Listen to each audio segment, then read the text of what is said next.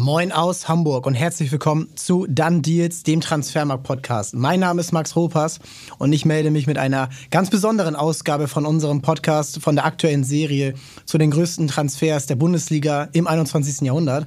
Denn wir haben einen besonderen Gast bei uns hier in Hamburg. Herzlich willkommen, Felix Magath. Einen schönen guten Tag.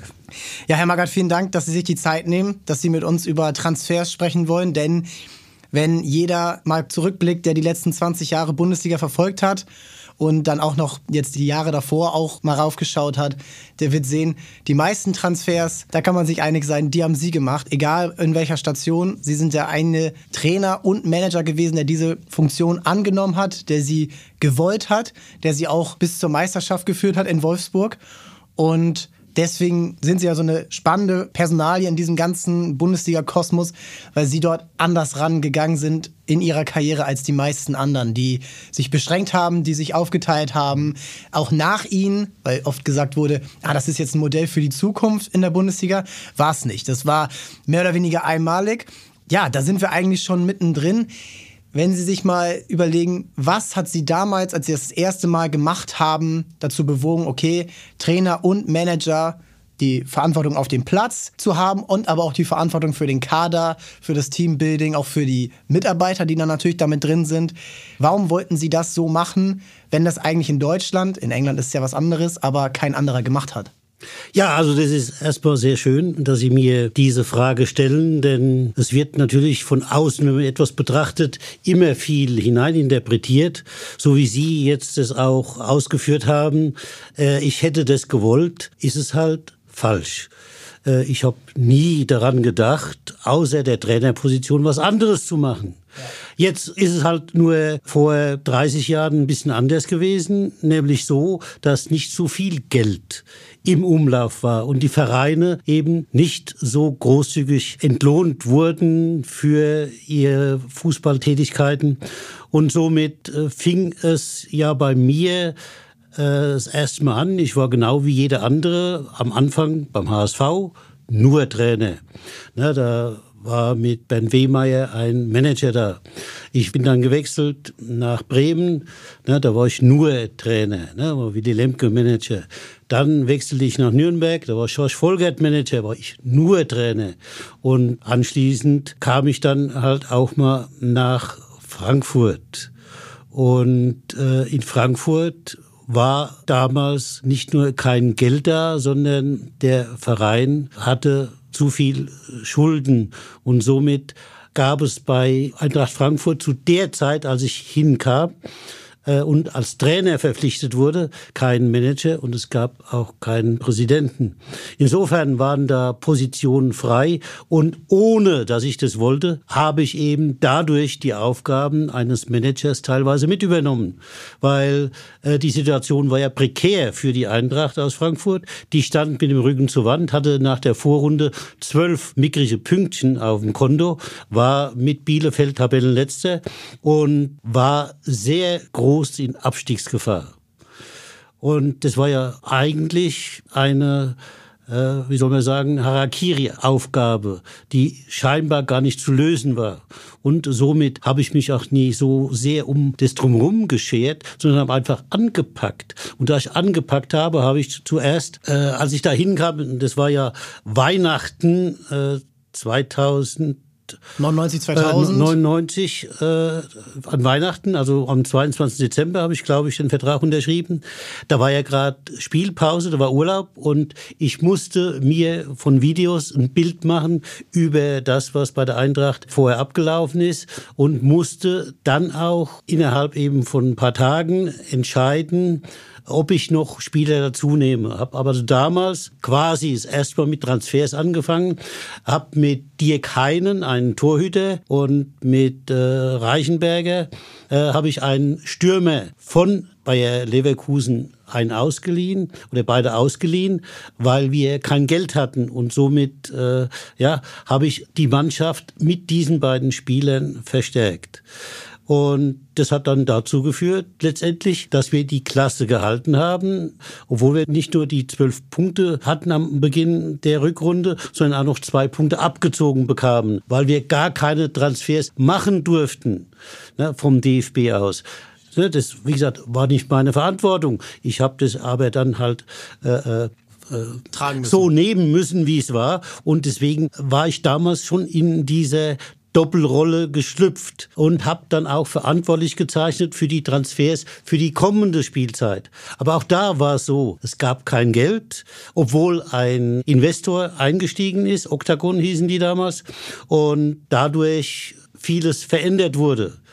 Aber das hat dann dazu geführt, zum Beispiel, nur damit Sie mal ein Bild kriegen, wie halt sowas dann tatsächlich abläuft, dass der damalige Aufsichtsratsvorsitzende mich zum Gespräch gebeten hat und er hat mir dann im Ende August eröffnet, Herr Magath, wir haben kein Geld, wir müssen uns von Spielern trennen. Okay, habe ich gesagt, na, habe ich ja kein Problem. Wie gesagt, das äh, hatte ich so hingenommen und habe gesagt, okay, wenn das so ist, dann sehe ich zu, dass ich einen Spieler verkaufe.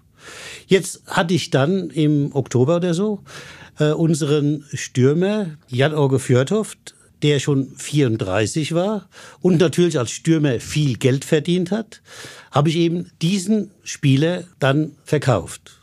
Der Deal war abgemacht, war alles klar. Nach Norwegen, richtig? Nach Norwegen, ja. Also der Deal war abgemacht. Dann kam es dazu, dass Eintracht Frankfurt in München spielte. Und es war so, dass Eintracht Frankfurt, ich glaube, seit 30 Jahren nicht mehr in München gewonnen hatte. Und wie der Zufall es halt will, dieses Spiel hat dann Eintracht Frankfurt gewonnen. Und ich musste, weil zwei Stürme ausgefallen sind, der Marco Gebhardt, glaube ich, konnte nicht spielen und weiß nicht, ob der. Ciric. Ja, doch, doch, der, der war auch da, ja, stimmt. Äh, könnte sein, dass der ausgefallen ist. Also es, es fielen zwei Stürmer aus und äh, ich habe dann äh, Jan-Auge Fjörthoff gestellt. Da hat er dann noch zum Journalisten gesagt, ja, der Trainer wollte eigentlich den Busfahrer stellen, aber der hatte keine Fußballschuhe dabei, dann hat er mich gestellt. Und äh, wie es der Zufall also will, wer hat das Tor geschossen? Jan Orge Fjörtoft. Damit hat die Eintracht halt das erste Mal seit wie vielen Jahren in München gewonnen und alle waren glücklich, alle haben gefeiert und ich bekam dann am nächsten Tag einen Anruf vom Vorstand, wir müssten mal reden. Dann bin ich dann nach dem Vormittagstraining, nach dem Auslaufen zum Vorstand und dann hat man mir gesagt, äh, Herr Magath, also den Jan-Oge Fjordorf, den können wir nicht verkaufen. Und dann habe ich gesagt, meine Herren, Sie haben mir vor zwei Monaten gesagt, wir müssen Spieler verkaufen. Ich habe daraufhin den Jan-Auge Fjörtoft verkauft. Der ist verkauft und der bleibt verkauft. Wissen Sie, was dann passiert ist? Ich sag's Ihnen. Komischerweise habe ich sechs Spiele hintereinander verloren. Bis dahin, nach dem Spiel bei Bayern München, war die Eintracht, ich glaube, Tabellenfünfter gewesen. Mit Jan-Auge Fjörtoft. Nachdem ich aber mich geweigert habe, ihn wieder zurückzuholen, habe ich sechs Spiele keinen Punkt gemacht. Warum? Haben Sie da eine Idee für? Also es kann ja tausend geben, aber... Was soll ich Ihnen da noch sagen? Glauben Sie, ich habe irgendwas anders gemacht als vorher? Glauben Sie, ich habe mich anders verhalten oder anders aufgestellt oder anders trainiert? Nur weil Jano Gefjordhoff da war? Nein. Wie gesagt, die Vereinsführung wollte das nicht akzeptieren oder hat es nicht akzeptiert. Nochmal, daraufhin habe ich sechs Spiele. Das sind nur Tatsachen. Warum, wieso? Kann jeder sich ein eigenes Bild machen. Ja, und jetzt sei ja die Zeit auch dann in Frankfurt kurz Zeit später zu Ende. Und jetzt könnte man ja sagen, nachdem sie das erlitten haben und auch so diese Zwielichtigkeit. Auf der einen Seite ja bitte Geld machen, auf der anderen Seite aber auch die Folklore nicht vergessen und den Helden, der zwei Jahre zuvor die Mannschaft zum Klassenerhalt geschossen hat und jetzt auch noch ein Bayern-Tor geschossen hat, den können wir jetzt auch nicht gehen lassen. Da ist ja für Sie mit Ihrer Auffassung vom Fußball und von Leistungsgedanken ja eigentlich nicht so viel Platz. Nein, nein, also, nein, nein, nein, Sie, Sie verkehren jetzt wieder die Tatsachen. Nein, ich hatte nicht vor, Jan-Uwe Fjörtoft abzugeben. Ich war völlig zufrieden mit ihm. Aber der Vorstand, der Vorstand von Eintracht Frankfurt, der für den Verein verantwortlich ist, hat mir als Trainer, wie gesagt, ich war nie offiziell Manager, ich war eigentlich nur Trainer, hat mir den Auftrag gegeben, Herr Magath, wir müssen Spieler verkaufen. Diesem Auftrag bin ich gefolgt, weil der vom Vorstand des Vereins kam. Und nur deshalb habe ich den Spieler abgegeben. Äh, Sie müssen doch die Geschichte halt weitererzählen, weil das gehört zu Transfers dann auch dazu. Man hat mich dann nach sechs Spielen ohne Sieg und ohne Punkt entlassen. Das war Ende Januar. Und ich wechselte dann Ende Februar nach Stuttgart. Und damals, als ich entlassen wurde, wie gesagt, da waren wir vielleicht Zwölfter oder so, oder war die Eintracht, nie wir. Ich war nicht mehr bei der Eintracht. Die war dann irgendwo im unteren Mittelfeld. Und der VfB Stuttgart war 17. Dann bin ich zum VfB Stuttgart. Und am Ende dieser Saison ist der VfB Stuttgart erstklassig geblieben und die Eintracht ist abgestiegen. Ja, die legendäre Saison 2000, 2001 äh, mit Schalke 4 Minuten Meisterschaft und allem. Was mich aber jetzt interessiert, wenn Sie das erlitten haben und sagen, ach man, das war echt, ich habe das eigentlich gar nicht vorgehabt, beides zu tun. Wie ist es dann dazu gekommen, dass Sie dem sich dann so angenommen haben und dann entschieden haben, okay, das ist so mein Weg, wie ich es meistens tun will? Nein, nein, äh, auch jetzt interpretieren Sie das falsch. Ich habe es in Frankfurt gemacht, weil die in höchster Not waren. Es war kein anderer da. Ich musste, einer musste es ja machen. Jetzt hätte ich sagen können, du Leute, das soll das der Hans Schmidt machen oder der Paul Huber und dann wäre ich als Trainer doch da gestanden, hätte den Kopf hinhalten müssen. Nein, ich habe mich nicht drum gerissen. Ich habe es gemacht, weil der Verein Eintracht Frankfurt in allerhöchster Not war.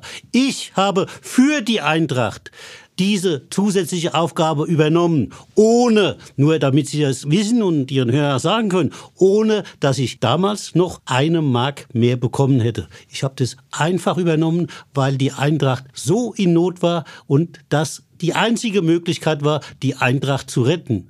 Das habe ich gemacht und nichts anderes. Genau. Ja. Und dann sind sie ja weiter nach Stuttgart, wo sie natürlich eine sehr erfolgreiche Zeit haben. Sie haben das, glaube ich, auch selber mal gesagt und das stimmt ja auch bis heute. Immer noch der Trainer mit der längsten Amtszeit beim VfB. Äh, mit knapp drei Jahren, ein bisschen mehr sogar. Dreieinhalb, ja. fast. Also knapp sind es dann dreieinhalb, ja, genau, weil, wie ne, gesagt, ich kam im Februar. Und Sie haben es gesagt, Sie nehmen Stuttgart auf dem Abstiegsplatz auf und peppeln diese Mannschaft mit älteren Spielern wie einem Krasimir Balakov, mit Sonimir Soldo und jüngeren Spielern mit äh, Timo Hildebrand im Tor. Der hat vor ein paar Wochen bei uns im Podcast über die Zeit gesprochen. Mhm. Kevin Kurani, Alex Klepp, Andreas Hinkel, Philipp Lahm kam später dazu und haben dort ja auch dann in einem Podcast auch mal gesagt, dass sie das gar nicht so als Not gesehen haben, auf die jungen Spieler zu setzen, sondern weil sie wussten, das sind Kicker, die was können. Weil sie im Pokal früher mal gegen die zweite Mannschaft von Stuttgart verloren haben. Mit Eintracht Frankfurt. Genau, mit Eintracht Frankfurt äh, gegen den VfB Stuttgart 2. Und haben dann aber auch, und da möchte ich Ihre Meinung jetzt hören, irgendwann dann auch, sagen wir mal, dort wieder das Ganze verantwortet. Wie ist es dazu gekommen? Ja, also schade, da müssen wir wieder vom Anfang an anfangen. Äh, ich kam dann zum VfB, die, wie gesagt, Tabellenplatz 17, glaube ich, waren und stark abstiegsgefährdet und auch finanziell ernste Sorgen hatten. Sie hatten kein Geld. Es war aber so, weil wir über Transfers reden, dass zu dem Zeitpunkt einer der besten Spieler beim VfB, Pablo Thiam, schon einen Vertrag bei Bayern München unterschrieben hatte. Ja, das ist ja mal, dann auch für jeden Trainer eine etwas schwierige Situation, wenn er einen Spieler hat, vor allem einen wichtigen Spieler hat, der im Grunde nach Ende der Saison von einer abstiegsgefährdeten Mannschaft dann zu Bayern München geht.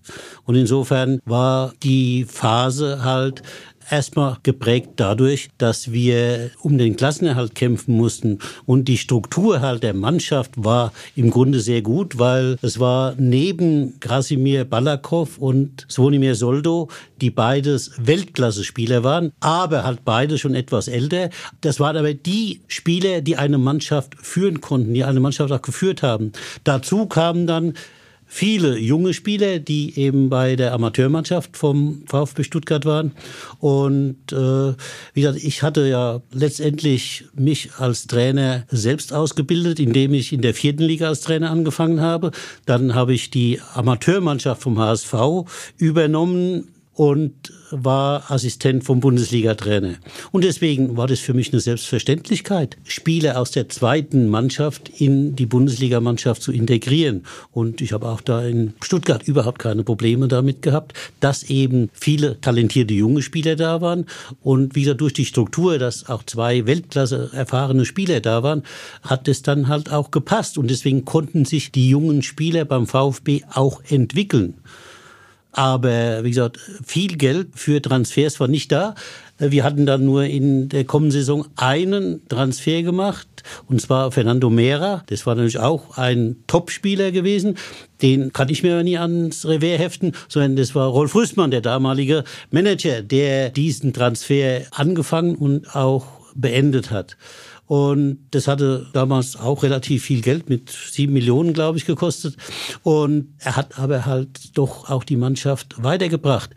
Die Situation war nur damals halt etwas schwierig geworden, weil Rolf Rüssmann in Ausübung seiner Aufgaben als Manager vom VfB Stuttgart sich mit sag mal, vielen im Umfeld überworfen hatte. Also ne, es war Schwierigkeiten gekommen mit anderen Vorstandskollegen und auch mit dem Oberbürgermeister von Stuttgart. Und somit hat mich dann damals der Präsident, Herr Haas, zu sich gerufen und hat mir also gesagt, dass es da halt Schwierigkeiten gibt und sie sich gezwungen sehen, sich von Rolf Rüßmann zu trennen und ob ich dann bereit wäre, äh, weil ne, Geld hatten sie ja keins, diese Aufgaben mit zu übernehmen. Und dann habe ich gesagt, okay, wenn das so ist, wenn Sie sich vom Manager trennen müssen, na, dann brauchen Sie keinen neuen einstellen, dann mache ich das so lange. Also es war nicht gedacht, dass ich die Aufgaben von ihm übernehme, sondern ich habe sie dann übernommen, weil wieder ein Verein in Not war finanziell am Ende oder ne, kein Geld, kaum Geld gehabt hat und eben nicht in der Lage war, so eine Personalie halt zu finanzieren. Da habe ich gesagt, okay, ich mache es. Aber ohne, dass ich das angestrebt hätte. Das sehen Sie auch daher, dass ich eben diese Funktion dann aufgegeben habe, um dann anschließend bei Bayern München wieder nur Trainer zu sein. Also alles, was vielleicht Sie hören oder Ihnen erzählt wird, ist eben nicht richtig. Ich habe mich bis und auch wenn wir dann dazu kommen, wie es weiterging, nicht danach gedrängt, unbedingt Manager und Vorstand oder was immer zu werden. Ich wollte immer nur Trainer sein und wäre immer glücklich gewesen, wenn ich nur Trainer hätte sein können. Das ist spannend. Und da kommen wir dann ja auch gleich noch zu, wenn Sie dann wirklich auch das dann beim VfL Wolfsburg direkt bei Antritt übernommen haben. Ja. Da sind wir dann auch gleich. Jetzt sind wir noch beim VfB Stuttgart und sie haben viele Spieler hervorgebracht, so die jungen Wilden. Ja, das war ein beflügelter Begriff damals. Sie haben Mannschaften geschlagen äh, oder besser in der Tabelle gewesen wie die reiche Mannschaft von Borussia Dortmund, äh, die viel Geld investiert hatten in Spieler wie Rositzky und Co. Mhm. Äh, und sie haben die Vizemeisterschaft erreicht. Das hieß damals direkte Qualifikation zur Champions League. Platz 3 wäre nur die Qualifikation gewesen. Mhm. Sie haben Erfolge gefeiert, Manchester United geschlagen. Sie haben den zu Null-Rekord mit Timo Hildebrand im Tor aufgestellt. Ja. Und haben, ja, auch aus Stuttgart, kurze Zeit später wurde dann ja auch die Früchte getragen mit der Meisterschaft, wieder einen Namen gemacht. Äh, das Stadion war voll. In der Podcast-Folge wurde von Begeisterung gesprochen. Ja. Trotzdem, sehr spannend, hat Timo Hildebrand dann 2004 eine Geschichte erzählt, wo er zu ihnen meinte, beziehungsweise sie zu ihm meinten, du, irgendwie glaube ich, ich erreiche die Mannschaft nicht mehr. Und ich glaube, das sieht hier ein Ende. Sie haben ja auch gesagt, so finanziell war es dann nicht so einfach. Es wurde, musste Geld eingenommen werden beim VfB Stuttgart, was ja eigentlich hätte in die Mannschaft investiert werden sollen, die so gut war und die dem Verein so viel Erfolg gebracht hat. Warum haben Sie das, das ist ja auch schwer, auf dem Erfolg zu gehen.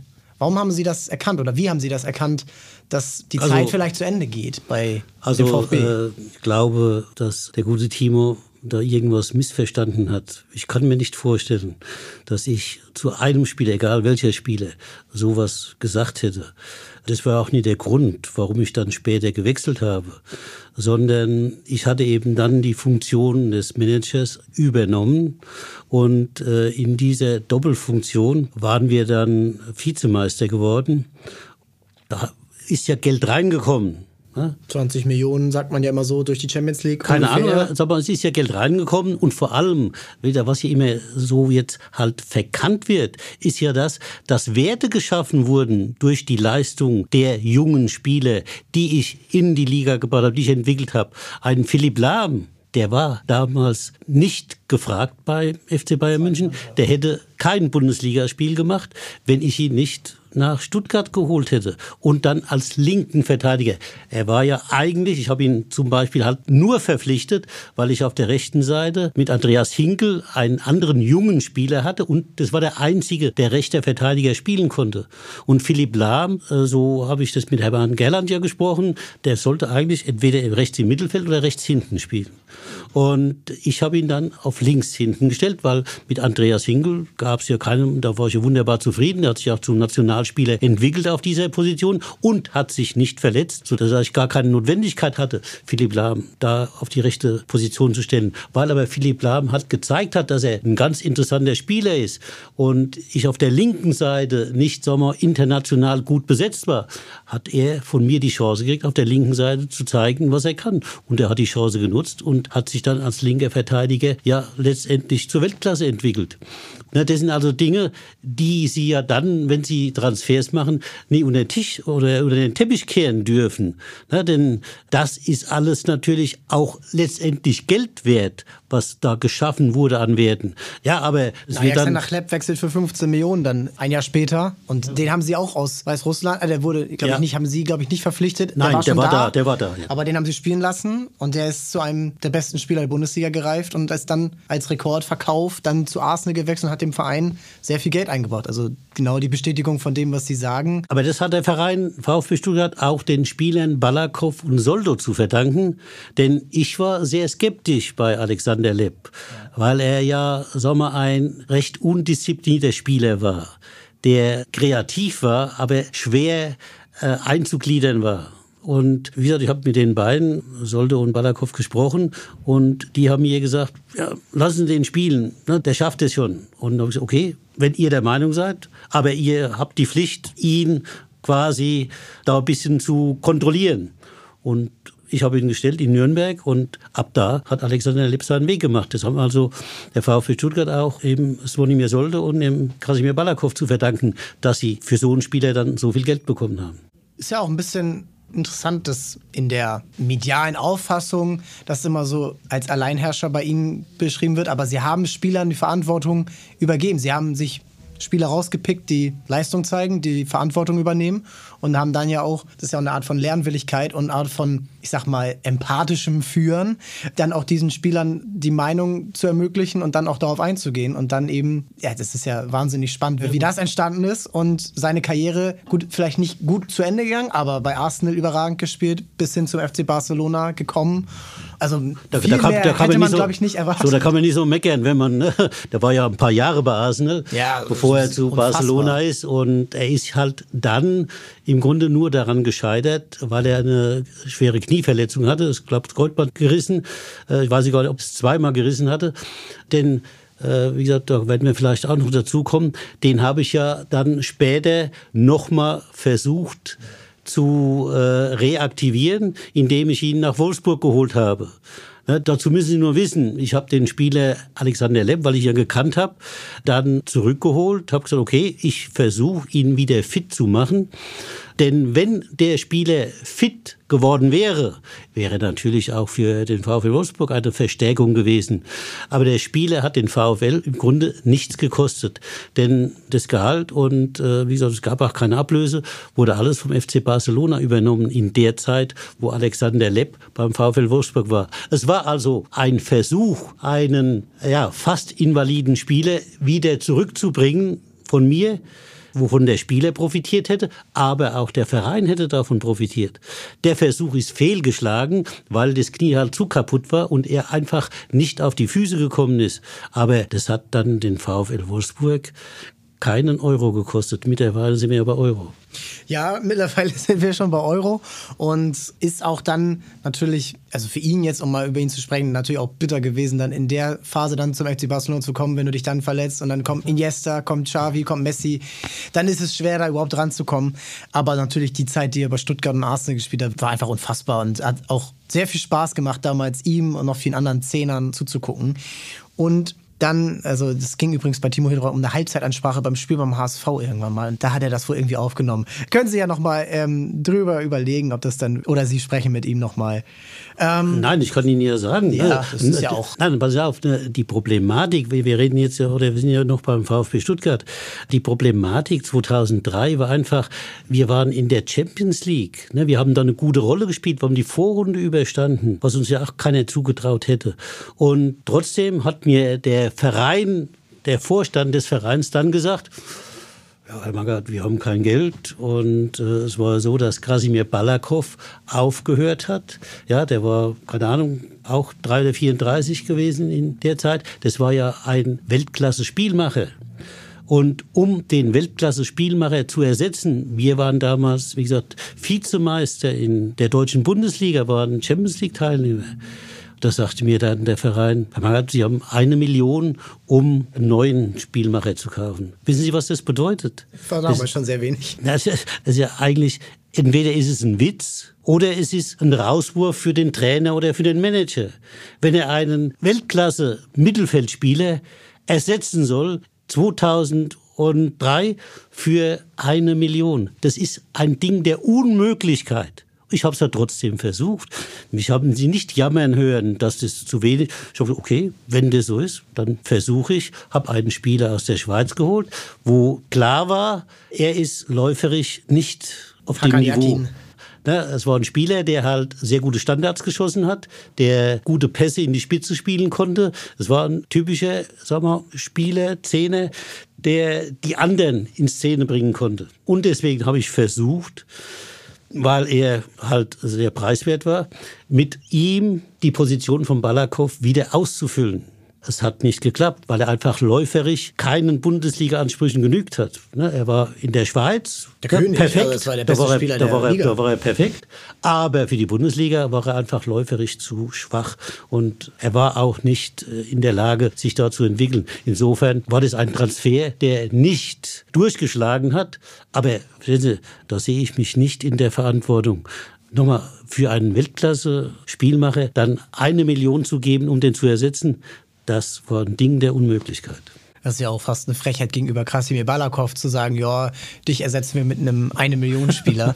Hat dazu geführt, dass sie irgendwann gesagt haben, gut, bis hierhin und nicht weiter. 2004, die Saison war, auch wenn sie Vierter geworden sind, haben sie mehr Punkte geholt als das Jahr davor. Es war eine Entwicklung in der Mannschaft. Ja. Es ist dann knapp ähm, an Bayer Leverkusen dann äh, gescheitert, dass sie dann nicht in die Champions League gekommen sind. Für Gut, Sie, Sie, können, Sie können natürlich sagen, Sie sind Bayer Leverkusen ja, gescheitert. Nicht in der Tabelle, ne? Sie sind Dritter geworden, Sie sind Vierter geworden. Dann ja, das stimmt. FC Bayern. Das ist, das ist keine Frage. Also Sie haben das jetzt richtig zusammengefasst, wobei halt richtig nie ganz richtig ist. Denn wir waren zwei Spieltage vor Schluss, waren wir noch Zweite. Ja. Es gab dann zwei Spieltage vor Schluss die Situation, dass Leverkusen, die ja Dritter waren, äh, 2004. Bayern und Bremen waren davor und dann Bremen wird der Meister, die Bayern Bremen, sind Zweiter. Bre Bremen war Meister. Ja. Dritter und Vierter. Ja, glaub, also die Bayern waren ich, auch noch dabei. Ich glaube, wir waren damals Zweiter. Aber äh, klar, Bremen war Meister. Und äh, sie hatten das Wochenende davor in Bayern die Meisterschaft klargemacht. Und das nächste Spiel war dann Bremen gegen Leverkusen. 2 zu 6. und Leverkusen hat zufällig dann in Bremen gewonnen beim Tabellenführer, beim zukünftigen Meister. Und wir haben eben das letzte Spiel in Leverkusen gehabt und wir haben dann auch in Leverkusen verloren und dadurch sind wir Vierter geworden und nicht Zweiter. Hätte Werder Bremen das vorletzte Spiel in der Meisterschaft gewonnen, da wären wir, also VfB Stuttgart, auch damals wieder Zweiter gewesen. Für Sie geht es dann zum wirklichen Tabellenzweiten, zum FC Bayern, der sich von Ottmar Hitzfeld trennt oder man trennt sich einvernehmlich. Bin mir nicht mehr ganz so sicher, wie das abgelaufen ist. Jedenfalls, Sie kommen rein mit dem Auftrag, Trainer zu werden. Manager ist ein gewisser Uli Hoeneß. Ja. Dazu gibt es noch Karl-Heinz Rummenigge, ja. der auch noch was zu sagen hatte. Und sie hatten den Auftrag, glaube ich, haben sie mal gesagt, so Disziplin und Ordnung, Leistungsbereitschaft, und Kampfbereitschaft, Fitness, und Fitness, Fitness und genau. Fitness. Das, das war ja mein die, Auftrag. Die äh, Grundlage für alles würde ich mal sagen, die körperliche Fitness. Für Sportler eigentlich ja. Ja, und ähm, auch die, für die, die körperliche, würden Sie auch schon sagen, die körperliche Fitness ist schon die Grundlage auch für mentale Fitness. Ja, natürlich, ja klar. Das verkennen ja die meisten, dass wenn ich halt körperlich stark bin, ich auch eben geiststark bin. Ja, also ich kenne das auch. Wenn ich in 80 nicht mehr kann, dann kann ich auch nicht mehr klar denken. So sieht's aus, ja. Ja, es geht los. Neue Saison. Sie haben eine Mannschaft übernehmen mit, also Oliver Kahn im Tor. Sie haben Michael Ballack, Roy im Sturm. Lucio kommt aus Leverkusen in dem Sommer. Thorsten Frings kommt aus Dortmund in dem Sommer. Ein Claudio Pizarro spielt dort. Ein Mehmet Scholl. Äh, also Rang und Namen. Se Roberto. Wirklich, natürlich, das ist immer beim FC Bayern so, die, der stärkste Kader der Liga. Keine Frage, das war das. Aber wie gesagt, wie mit den Transfers Lucio und was haben Sie noch gesagt? Frings. Frings hatte ich nichts zu tun. Nee. Denn die Entscheidung, dass ich den FC Bayern übernehmen sollte 2004, ist auch erst zum Schluss gefallen nach der Meisterschaft, weil eigentlich äh, Ottmar Hitzfeld noch ein Jahr Vertrag gehabt hatte. Genau, und man hat sich dann entschieden, okay, es ist jetzt hier vorbei. Es war eine lange erfolgreiche Amtszeit für genau. Ottmar Hitzfeld, also in allen Ehren. Ja. Und ja, sie werden dann wieder Trainer und jetzt ist meine Frage, wie war das in der Zusammenarbeit in der Kaderzusammenstellung? Natürlich hat man bei FC Bayern eine Menge an äh, tollen Spielern, aber wie hat sie dann zusammengearbeitet mit einem Uli Hoeneß, der seine eigene Vorstellung von Fußball hat, seine eigene Vorstellung von Leistungssport und natürlich auch seine eigene Art der Kommunikation? Das war nicht immer also kann ich mir gar nicht vorstellen, dass das reibungsfrei verläuft, aber wie würden Sie so Ihre Zeit beim FC Bayern, diese zweieinhalb Jahre, auch da, raten Sie mal, wie viele Trainer gibt es denn nach Ihnen, die eine längere Amtszeit beim FC Bayern haben? Das äh, kann ich nicht sagen. Wie gesagt, ich beschäftige mich also normalerweise nicht mit der Vergangenheit. Insofern rechne ich sowas nicht auf und verfolge es im Grunde auch nicht. Aber ich kann Ihnen halt zu dem Thema halt nur sagen, äh, wir hatten vorher klar besprochen, Uli Hoeneß, Karl-Heinz Rummenigge und ich, dass wir nur einen Transfer machen, wenn wir alle drei zustimmen. So, das war die ursprüngliche Absprache. Und ja, jetzt, wie gesagt, fing das an und wie Sie ja gesagt haben, es ist ja kein Zweifel daran, dass Uli Hoeneß den Verein äh, so hingestellt hat, wie er jetzt ist. Damals halt auch, da war er schon über 20 Jahre lang Manager und hat im Grunde alles entschieden. Und so hat er eben auch bei den Transferangelegenheiten, wenn ich gesagt habe, du, was glaubst du, äh, ich hätte gern den, wollen wir nicht den holen, dann hat entweder Uli Hoeneß oder Karl-Heinz Rummenigge gesagt, Felix, das ist nie Bayern München. Welcher okay. Spieler war nicht Bayern München? Na, das ist ja egal. Ne, aber, das ist überhaupt nicht egal. Ja, doch, doch, das ist, ist egal. Ein Beispiel. Äh, ja, Sie, äh, ne, dann sagt also einer der beiden, du, das ist nie Bayern München. Okay, habe ich dann akzeptiert. Und ne, dann hätte ich natürlich auch, wenn jetzt Uli oder Karl-Heinz Rummenigge einen Vorschlag gemacht hat, hätte ich auch sagen können, nein, will ich nicht. Aber da hätte ich mir natürlich ins eigene Fleisch geschnitten. Also insofern habe ich eben auch dann akzeptiert, wenn die beiden gesagt haben, was ist mit dem? Ja, okay, der ist nicht schlecht nehmen wir, okay. Also haben wir, so liefen die Transfers ab und Sie werden dann auch sicher noch wissen, dass zu dieser Zeit, also 2004, 2005, Uli Hoeneß hat er ja öffentlich gesagt, insofern, ich wiederhole ja nur das, was Uli Hoeneß damals öffentlich gesagt hat, 20, 30 Millionen für einen Spieler, das macht der FC Bayern nicht mit. So haben wir also in meiner Zeit beim FC Bayern vielleicht 10 Millionen ausgegeben für Podolski oder so, aber 20 Millionen für dieses Geld hat der FC Bayern keinen Spieler gekauft, solange ich da war. Ich war kaum weg. Dann kamen Spieler für 20, 30 Millionen und nicht nur einer. Und der FC Bayern, ja, war wieder ganz vorne. Ja, Franck Ribéry kommt 2007 für 30 Millionen Euro und dann noch ein Miro Klose, ein Luca Toni, ein Robben später. Sie, also und mittlerweile lacht man über diese Grenze. Äh, Mittler, mittlerweile ist auch wieder so weit, dass der FC Bayern für 20, 30 Millionen keinen Spieler mehr holt.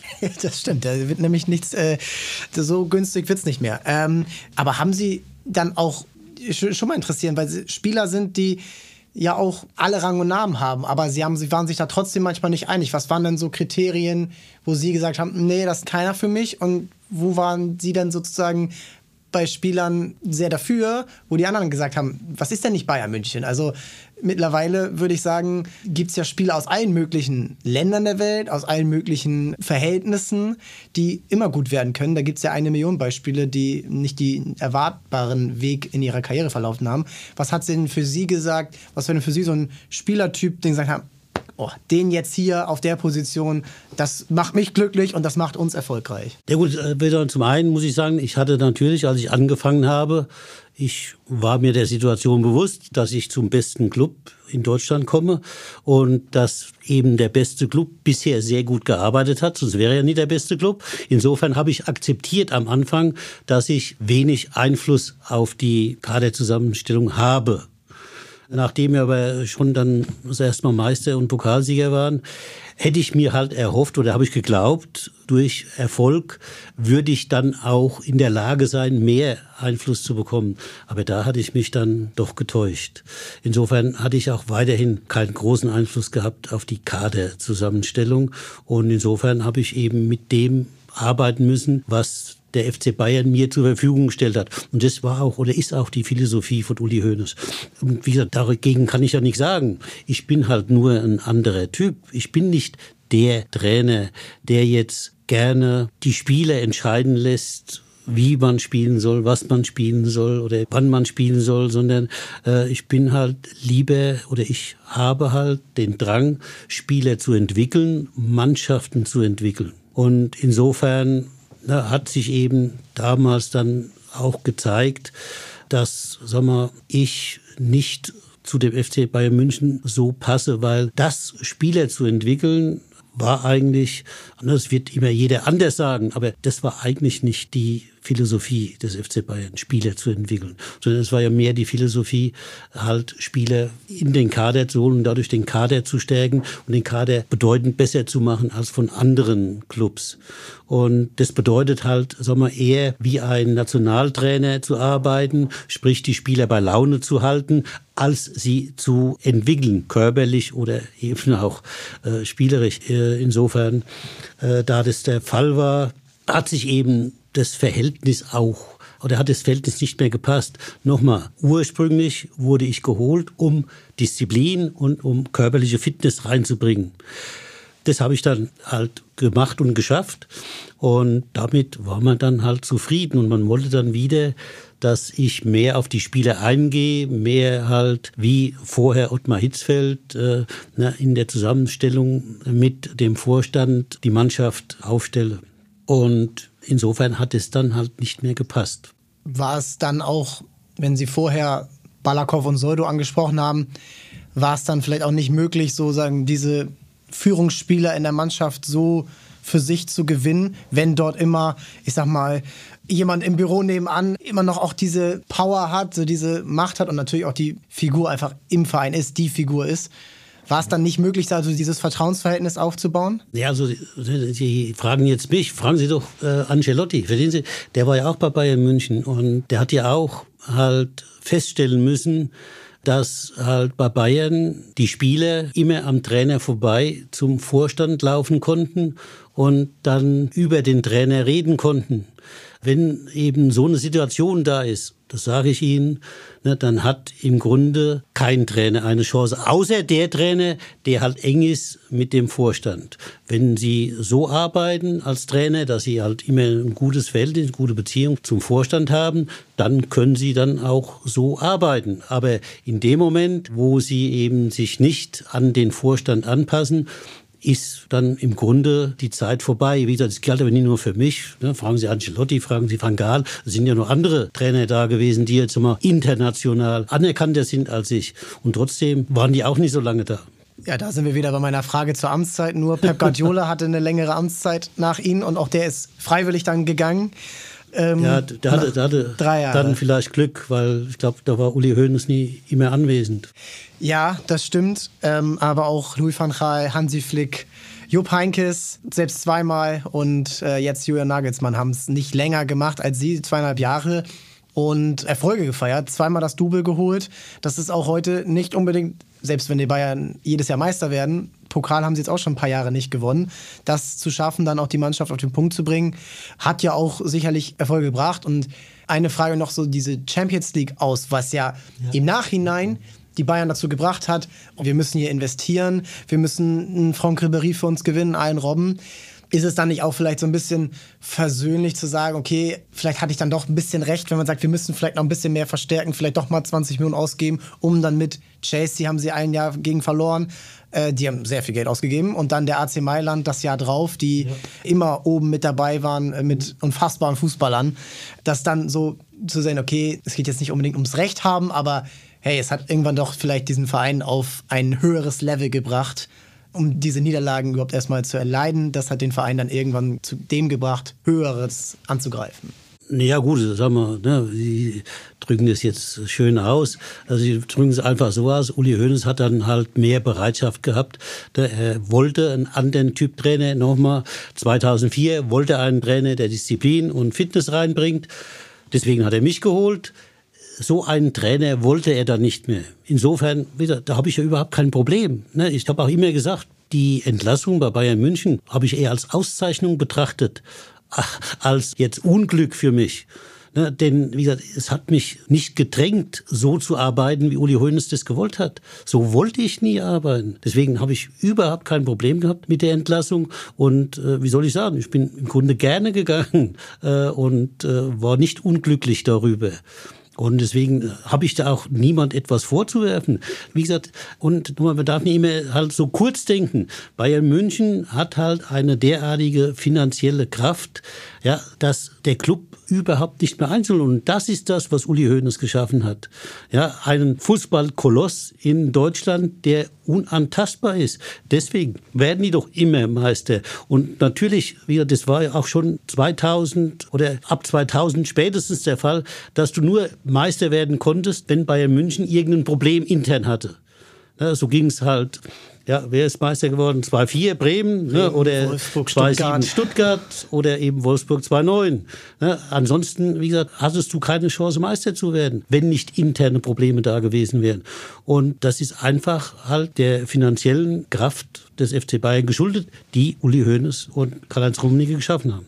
Das ist unbestritten und davon werden sie noch lange die Früchte tragen und ist auch sehr, sehr früh entstanden, sagen wir mal in den 80ern. Äh, da wurde schon vorausgedacht, 80, ja. vorausgedacht äh, hm. mit Merchandising-Artikeln wie aus ja. der NFL und ja. Co.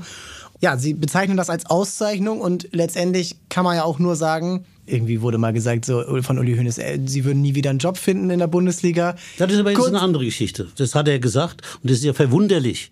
Da muss man nur mal drüber nachdenken. Wie kommt jemand dazu? Sind Sie schon mal auf die Idee gekommen zu sagen, der wird niemals einen Job kriegen? Also ich käme auf solche Ideen nicht. Muss man mir vorstellen, jetzt ne, kommt einer wie Uli Hoeneß auf die Idee zu sagen, der kriegt jetzt keinen Job mehr. Ist nicht so gekommen. Kurz Zeit später, ein halbes Jahr später, sind sie beim VfL Wolfsburg angetreten, dann direkt als Trainer und Manager in Personalunion. Da würde mich jetzt aber interessieren, ja. was hat sie dann dazu bewogen, okay, hier unter diesen Voraussetzungen mache ich das und dem vertraue ich und der Erfolg hat ihnen dann recht gegeben, aber was hat sie dazu bewogen zu sagen, hier, so läuft das hier in Wolfsburg unter diesen Voraussetzungen? Da müssen sie halt wieder versuchen zurückzuspringen in das Jahr 2007. Genau. Äh, ich lag bei meinem Vater auf Puerto Rico am Pool Ende Mai und habe in meiner Familie mich gebräunt und äh, ausgeruht. Da klingelt das Telefon und der Professor Windekorn ist am Apparat und hat mich gefragt, Herr Magath, sagen Sie mal, wir, also der VfL Wolfsburg, sucht einen Manager, können wir Sie da ansprechen? Da habe ich gesagt, Herr Professor, das können Sie gern machen. Wir haben nur ein kleines Problem. Ich liege in Puerto Rico am Pool und wie sollen wir, ja gut, das ist kein Problem, das kriegen wir schon hin. Und ich bin dann auch am nächsten Tag gleich über New York nach London und von London nach Braunschweig geflogen und habe dann, also das war montags und am Mittwoch habe ich dann die Herren vom VfL äh, Aufsichtsrat in Braunschweig getroffen und ne, man hat sich gegrüßt und ne, dann kamen wir so ein bisschen ins Gespräch und dann sagte dann einer vom Aufsichtsrat, ja, äh, Herr Magath, jetzt sagen Sie mal, wenn Sie jetzt Manager werden würden, wen würden Sie denn als Trainer holen? Ja, da habe ich ihn dann angeguckt und habe gesagt, wenn Sie mich so fragen, im Moment wüsste ich außer mir keinen. Ja. Und schon war die Begeisterung groß. dann hat man mir gesagt, Herr Magath, also wenn Sie so viel entscheiden wollen, dann müssen Sie auch die Geschäftsführung übernehmen. Da habe ich gesagt, pass auf, mir ist es völlig egal, wie die Funktion heißt, die ich habe. Ich möchte nur sportlich hier entscheiden, wie es weitergeht. Und daraufhin war ich dann Geschäftsführer, Manager und Trainer in einer Person, ohne, auch nochmal, dass ich das bewusst angestrebt habe sondern das hat sich dann im Laufe des Gesprächs ergeben. Und nur um, damit wir auch da mal Klarheit herkriegen, meine Überlegung war, als man dann sagte, Sie müssen das auch dann zusammen machen, habe ich mir halt überlegt, der VfL Wolfsburg war ja zu dem Zeitpunkt zweimal knapp dem Abstieg entronnen, am letzten und am vorletzten Spieltag. Also es war im Grunde eine Mannschaft, die Richtung Zweitliga tendierte. Also keine Mannschaft, die im Europapokal oder sonst wo irgendwo eine Rolle gespielt hätte. Und es war auch nicht abzusehen, dass der VfL in den nächsten Jahren international eine Rolle spielen würde. Insofern da eben bei einem, das ist ja dann nicht so ein normaler Fußballverein wie andere, sodass eben, sagen wir, was Marketing angeht, Merchandising und so ein Zeugs, es wird ja viel vom Unternehmen gemacht und nicht vom Club selbst, weil es ja zu eng verbunden ist. Insofern ist ja der Aufwand für einen Manager ein anderer als in den anderen Clubs. Und deswegen habe ich gesagt, okay, da sehe ich kein Problem drin. Wie gesagt, die sportlichen Entscheidungen zu treffen, alles wirtschaftliche, finanzielle oder Marketing, habe ich ja nichts mit zu tun gehabt. Verstehen Sie? Darum brauchte ich mich ja gar nicht kümmern. Insofern habe ich ja nur das gemacht, was ich vorher in Frankfurt oder in Stuttgart immer schon gemacht hatte. Und deswegen habe ich gesagt, okay, das mache ich dann auch. Und es geht auch echt rasant los. Also, wir haben ja schon mal darüber kurz gesprochen. Sie haben innerhalb von zwei Jahren die Mannschaft ausgetauscht. Also, da war kaum noch einer, der vorher. Nein, stopp, stopp, stopp, stopp. Da äh, weiß ich nicht, ob Sie richtig informiert wurden. Äh, die Situation war eine andere. Als man mich angesprochen hat auf Puerto Rico und ich nach Deutschland geflogen bin und mittwochs hier angekommen bin, da hatte der VfL Wolfsburg jetzt, wie gesagt, da müsste ich dann nachgucken, zwischen 10 und 12 Lizenzspiele. Alle anderen Lizenzspiele waren verkauft. War schon verkauft. Die waren ohne mich, ohne mein Zutun, waren die alle schon abgegeben.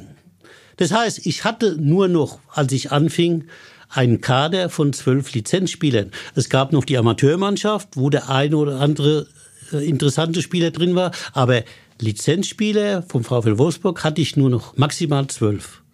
Und jetzt musste ich halt aus dem Urlaub, ich ne, habe gesagt, ich kann jetzt ne, meine Familie nicht einpacken und am nächsten Tag nach Hause fliegen. Und so bin ich noch halt, habe meinen Urlaub in Puerto Rico weitergemacht, aber habe dann aus Puerto Rico, aus dem Urlaub heraus, dann schon mit Telefonaten versucht, die Weichen zu stellen und Spiele zu verpflichten. Denn, wie gesagt, wir waren schon Ende Mai, Anfang Juni und Ende Juni na, geht ja die Vorbereitung auf die neue Saison los. Also ich musste mich dann auch sputen, um schnell neue Spieler zu kriegen, damit ich überhaupt den Kader voll bekommen habe.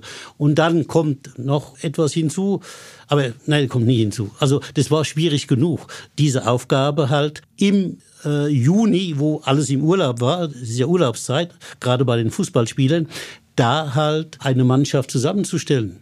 Und ich habe dann mein Möglichstes versucht, diese Aufgabe, die jetzt wieder, weiß nicht, ob Sie noch einen Verein kennen, der so eine Aufgabe mal einem Trainer gestellt hat. Ich kenne niemand, der sowas schon mal lösen musste.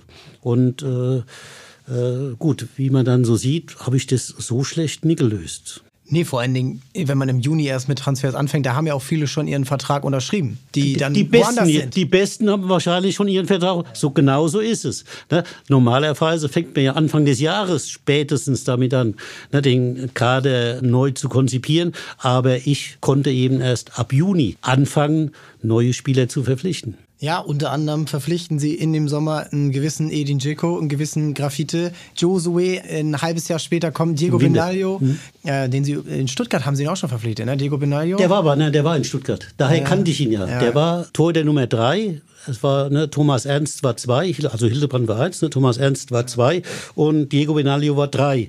Der war damals, glaube ich, als ich kam, erst 17. Ja, also unfassbare Karriere auch für ihn, der ja, den, besten Wolfsburger. Den haben von der Blumeninsel geholt.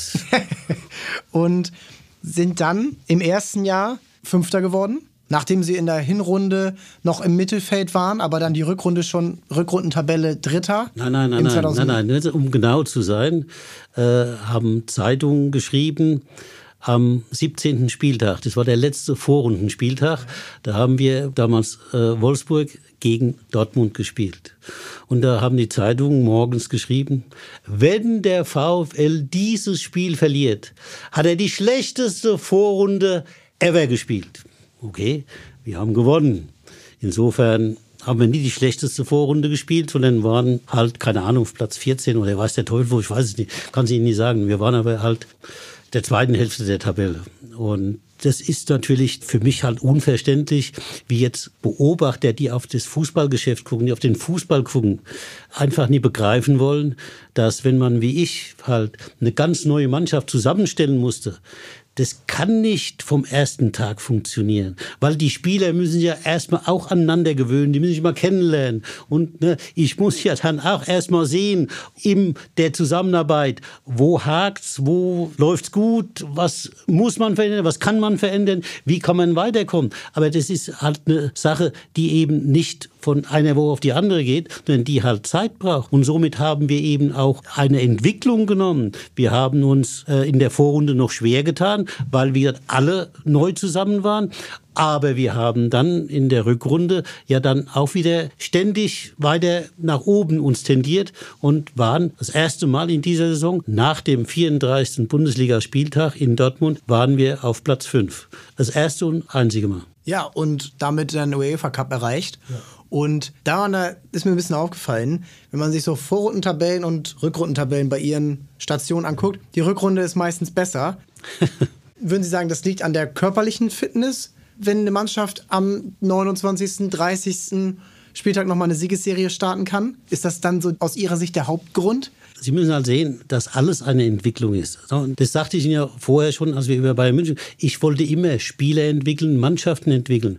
Und das ist zum einen natürlich die konditionelle Entwicklung, aber es kommt dann auch die spielerische Entwicklung hinzu.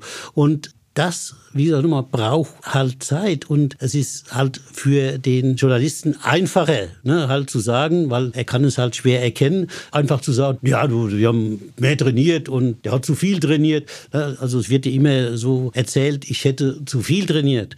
Keiner der Journalisten hat mal gesagt, wie kann das sein, dass der Magath immer mehr trainiert, aber immer weniger Verletzte hat als die anderen. Diese Frage hat nie jemand gestellt, sondern jeder hat immer gesagt, ah ja, und er hat so viel trainiert und deswegen sind die dann zum Schluss gekommen. Nein, natürlich nicht, sondern wir haben uns entwickelt im Laufe der Zeit, im Zusammenleben, im Zusammenspiel und ich habe immer die Mannschaft mit meinen anderen Trainern zusammen weiterentwickelt. Und deswegen sind wir ja nicht nur da, nicht nur in der ersten, sondern auch in der zweiten Saison, weil in der zweiten Saison gab es ja auch nochmal wichtige Transfers die einen Unterschied gemacht haben zu vorher. das verkennen ja die meisten oder es wird einfach unter den Teppich gekehrt. mit Basali, da hatte ich ja, natürlich Glück. Weltmeister. Ja, dass er aber so funktioniert hat, das war halt nicht unbedingt vorauszusehen. Das ist ja auch wieder eine schöne Geschichte, wie das dazu kam. denn wie kam es dazu? ja, äh, der damalige Gewerkschaftsboss, Herr Osterloh, der war mit einer Italienerin verheiratet. Und als wir uns mal trafen, als wir am Tisch zusammen saßen, sagte er immer zu mir, Herr Magath, sagen Sie mal, wir haben so viele italienische Gastarbeiter da. Könnten wir nicht mal einen Italiener verpflichten? Ich dachte, mir ist es, also der Herr Osterloh war im Aufsichtsrat, ne, also hat Funktion gehabt im Club. Und da habe ich gesagt, ja, Leute, mir ist das völlig egal. Wenn Sie sagen, ich soll italienische Spieler nehmen, habe ich kein Problem, dann hole ich italienische Spieler. Nur, weil ich halt von den Italienern, sagen wir, überzeugt bin, was die Abwehrarbeit angeht, habe ich halt zwei defensive Spieler geholt und keine offensiven. Und da, wie gesagt, war ein völliger überragender Griff der Andrea Bassali der natürlich sich in den ersten Tagen gewundert hat, wie trainiert wird. Der aber na, später, Sie können auch nachlesen, was er jetzt dann am Ende gesagt hat, der natürlich dann bald begriffen hat, dass er mit dem Training, das ich von ihm abverlangt habe, noch besser geworden ist. Und er war ein ganz, ganz wichtiger Mann für die zweite Saison und auch für dann die deutsche Meisterschaft, die wir erreicht haben, weil er hat nicht nur selbst gespielt, sondern er hat hinten auch im Abwehrzentrum die anderen zusammengeholt und zusammen koordiniert. Und deswegen hat er ganz, ganz großen Anteil daran, dass der VfL Wolfsburg deutscher Meister geworden ist kurzer Vorsprung nach vorne. Sie haben dann ja Wolfsburg nochmal übernommen, 2011. Ja. Stimmt es, dass Sie sich damals aufgeregt haben, dass der für, bei uns steht 300.000 Euro, kurz vorher nach Turin abgegeben wurde? Ja, was heißt aufgeregt? Also konnte ich ja nur die Hände über den Kopf zusammenschlagen. dass man einen Weltklasse-Spieler, das war ja damals der teuerste Spieler, den ich für Wolfsburg geholt habe. Sie, glaube ich, sagten was von 14 Millionen. Äh, es war jedenfalls so, daran erinnere ich mich, dass es einen Betrag gab, der war unter 14 Millionen, aber äh, ich hatte vertraglich halt dann noch eine Vereinbarung, wenn er Länderspiele macht in der Zeit, wo er beim VfL Wolfsburg war, dass er dann halt pro Länderspiel, dass nochmal die Ablöse erhöht wurde. Insofern ne, kann die Zahl eventuell korrekt sein, aber wie gesagt, ich kann Ihnen jetzt nicht mehr sagen, wie viele Länderspiele er da gemacht hat, aber für jedes Länderspiel gab es dann halt nochmal zusätzlich Geld. Genau, das seht auch äh, für die Zuhörer als Info immer bei uns mit rein, wenn sowas dann auch noch mit als Bonuszahlung äh, vereinbart wird jetzt Andrea Basai, gut, der war Weltmeister, Christian Zaccardo auch, der nicht ganz so funktioniert vielleicht, ähm, aus anderen Gründen vielleicht, aber was mich ja interessiert, wie sind Sie denn auf Edin Dzeko gekommen? Das ist für mich, wenn ich jetzt aus Fußballfansicht würde ich sagen, ich gucke 25 Jahre Fußball, das ist für mich immer noch einer der Top-Stürmer, die jemals in der Bundesliga gespielt haben. Immer noch spielt er ja auf hohem ja, ja, Niveau, ja, jetzt beim Inter Mailand. Wie sind Sie Ob, auf obwohl, den gekommen? Ob, obwohl er bei mir ja zwei Jahre trainiert hat. Ach so, ja, ist, ist doch, hat, hast doch was gebracht.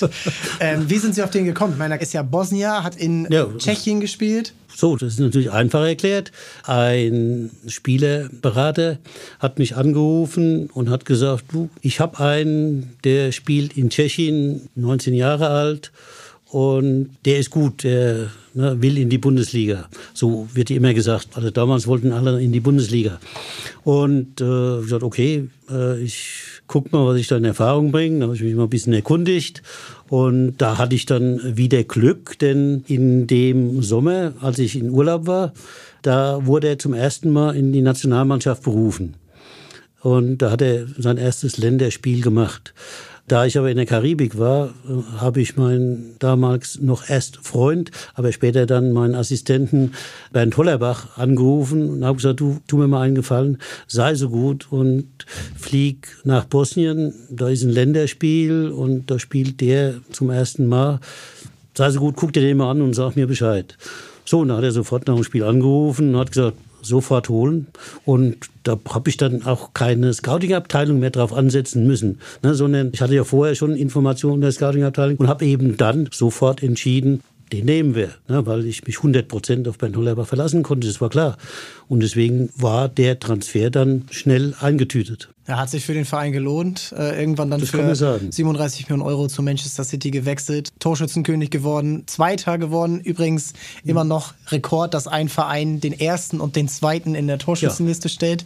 Komisch. Mit 54 Toren. Insgesamt 80 Tore hat der Verein geschossen. Zvetschke Misimovic haben Sie auch angesprochen. Ähm, war ein wichtiger Transfer oder in der zweiten Saison dann. Warum haben Sie, Sie hatten vorher Marcelinho, ja, ja. ein verdienter ja. Spieler in der Bundesliga, geiler Kicker auch gewesen. Keine Frage. Warum haben Sie sich entschieden, sagen wir mal, jetzt Zvezke Misimovic, der letztendlich dann mit über 20 Assists, der einer der entscheidenden Männer für den Titelgewinn war, haben Sie da entschieden, okay, es geht nicht weiter oder wir müssen hier was verändern?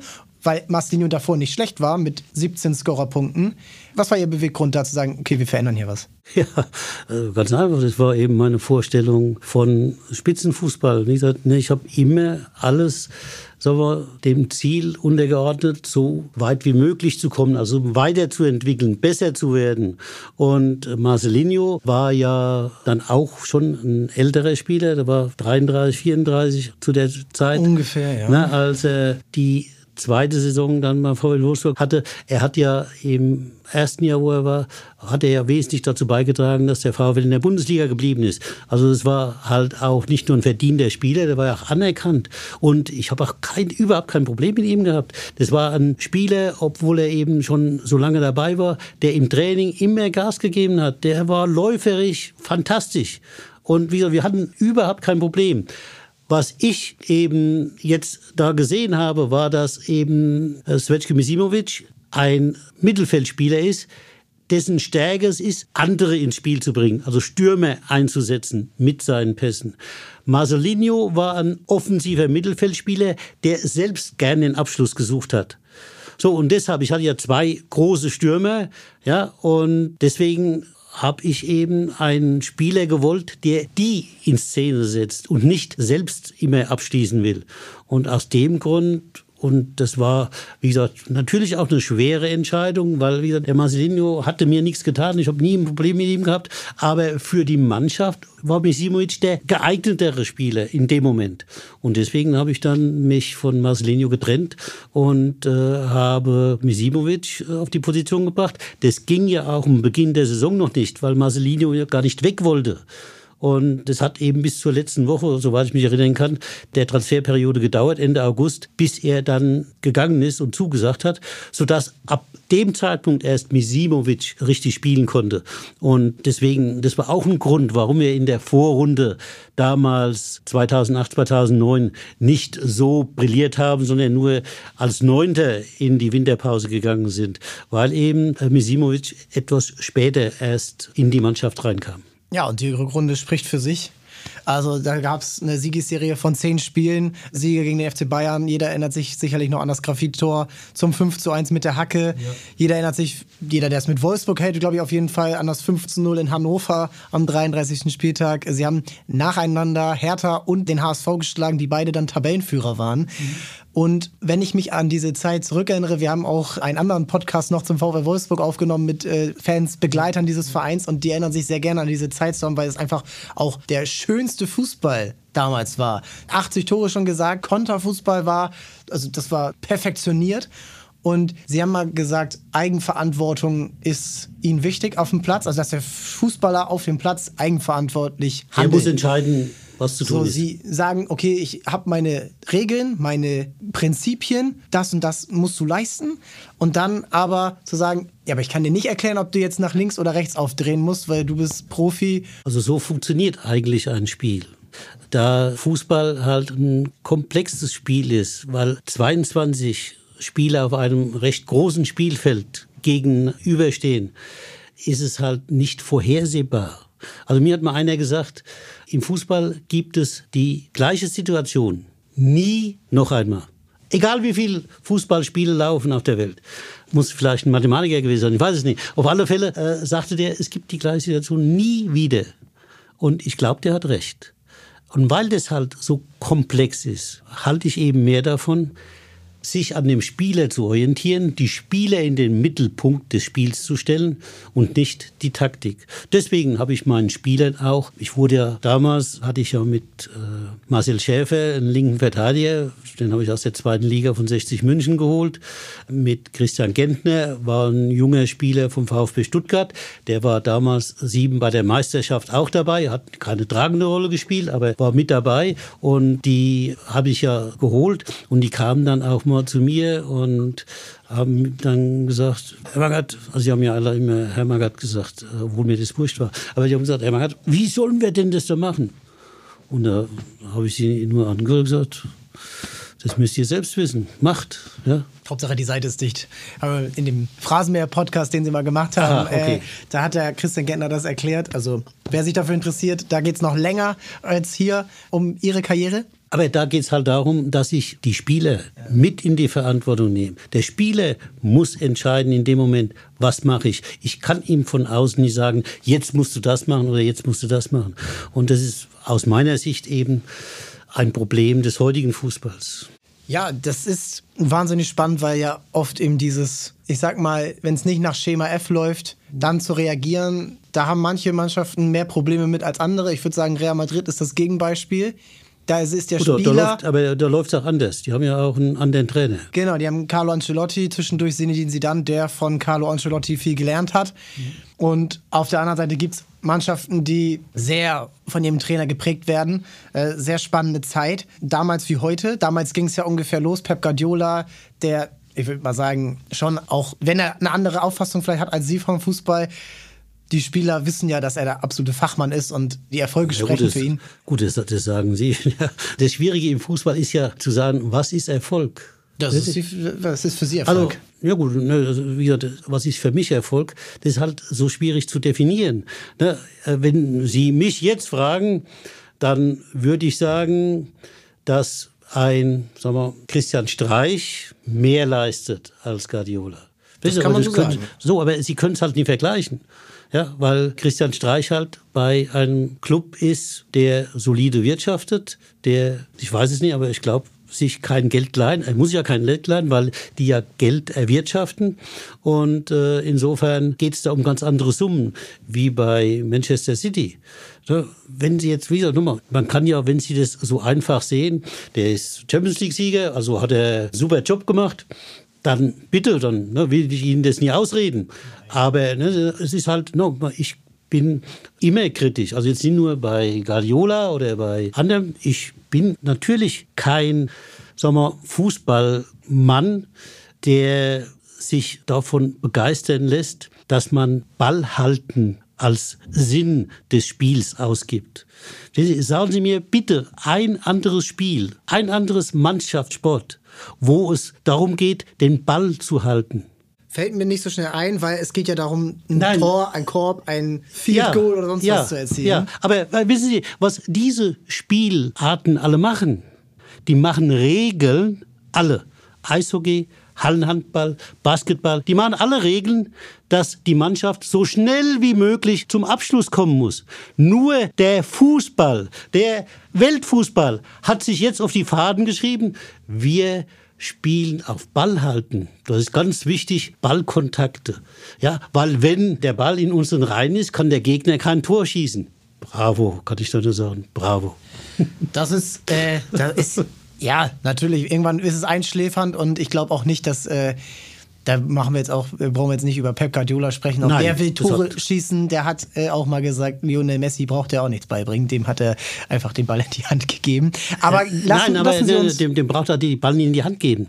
Der konnte ja spielen der hat ja seine Fähigkeiten, ich weiß nicht, wer ihm die beigebracht hat in der Jugend oder wann immer, aber er hat eben anders als aus dem Ballhalt oder mit dem Ballhalten Spiel, hat er mit dem Ball dann Richtung Tor was gemacht. Und er hat eben Tore aus dem Nichts gemacht, entscheidende Tore, die er alleine erarbeitet hat. Im Gegensatz jetzt, wenn wir dann den anderen großen sehen, Ronaldo, ja, der ja Mitspieler braucht, die ihn in die Position bringen zum Abschluss, hat Lionel Messi, wenigstens am Anfang seiner Karriere, fast immer alleine was geschaffen in dem, wie das so schön heißt, heute letzten Drittel. Und alleine durch seine Fähigkeiten hat er eben Tore gemacht. Und deswegen konnte auch Guardiola mit dem FC Barcelona Ball halten spielen, weil er wusste, Messi macht immer mal ein Tor, ne? fast in jedem Spiel. Und ein Messi hat aber nicht jeder. Das ist ja leider das Problem.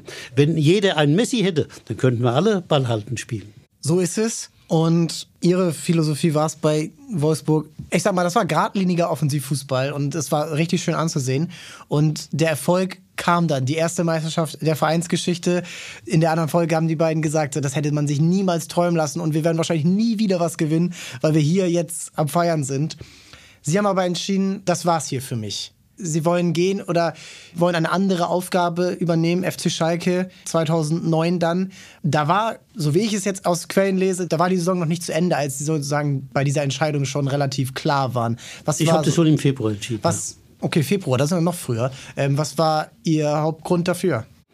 Der Grund lag darin, dass ich keine Unterstützung im Werk gespürt habe. da runzen sie die Stirn. Es war so, dass ich bin halt teilweise etwas eigen in meiner Auffassung und äh, in meiner Arbeitsweise. Somit sag mal, hatte ich mir ausbedungen, dass ich nicht immer mit dem ganzen Aufsichtsrat rede, sondern nur mit einem. Mit wem war mir egal. Und da hatte ich also als Kontaktperson den Aufsichtsratsvorsitzenden Hans-Dieter Pötsch. Äh, und mit dem habe ich alles besprochen. Und ich denke, so aus meiner Sicht, das war eine ganz fruchtbare Zusammenarbeit. Auch Herr Pötsch, der, wie er selbst sagt, natürlich keine Ahnung von Fußball hat, ja, hat aber dann mit mir im Gespräch immer mir auch dann Lösungen gezeigt oder eben Anregungen gegeben, die ich dann auch umgesetzt habe, sodass wir letztendlich halt so erfolgreich waren. Aber da ich halt nur mit dem Herrn Pötsch geredet habe, hatte ich dann eben nicht andere Aufsichtsratsmitglieder hinter mir. Und somit war die Unterstützung, ne, also, äh, wenn jetzt eine Zeitung, wie ich Ihnen ja gesagt habe, in Wolfsburg nach dem ersten halben Jahr schreibt, wenn wir dieses Spiel verlieren, dann haben wir die schlechteste Saison ever gespielt, muss ich Ihnen doch nie erzählen. Das äh, wie gesagt, steht da drin, klar, aber das steht ja nicht zufällig da drin, sondern das stand bewusst da drin. Und wenn Sie mir jetzt erzählen wollen, dass die Zeitungen in Wolfsburg so autark sind, dass sie überhaupt keine Rücksicht auf VW nehmen, nehmen, dann würde ich sagen, ich glaube es Ihnen nicht. Und Sie haben im Februar das schon entschieden, da war von Meisterschaft noch keine Rede, da war es noch weit weg und da hat man über andere Mannschaften gesprochen, die da Meister werden können, wollen. Und da waren aber auch dann Sie nicht mehr umzustimmen, als es dann immer näher kam. Und Sie haben dann gesagt, okay, bis hierhin und nicht weiter. Was hat Sie dazu gebracht, zum FC Schalke zu gehen?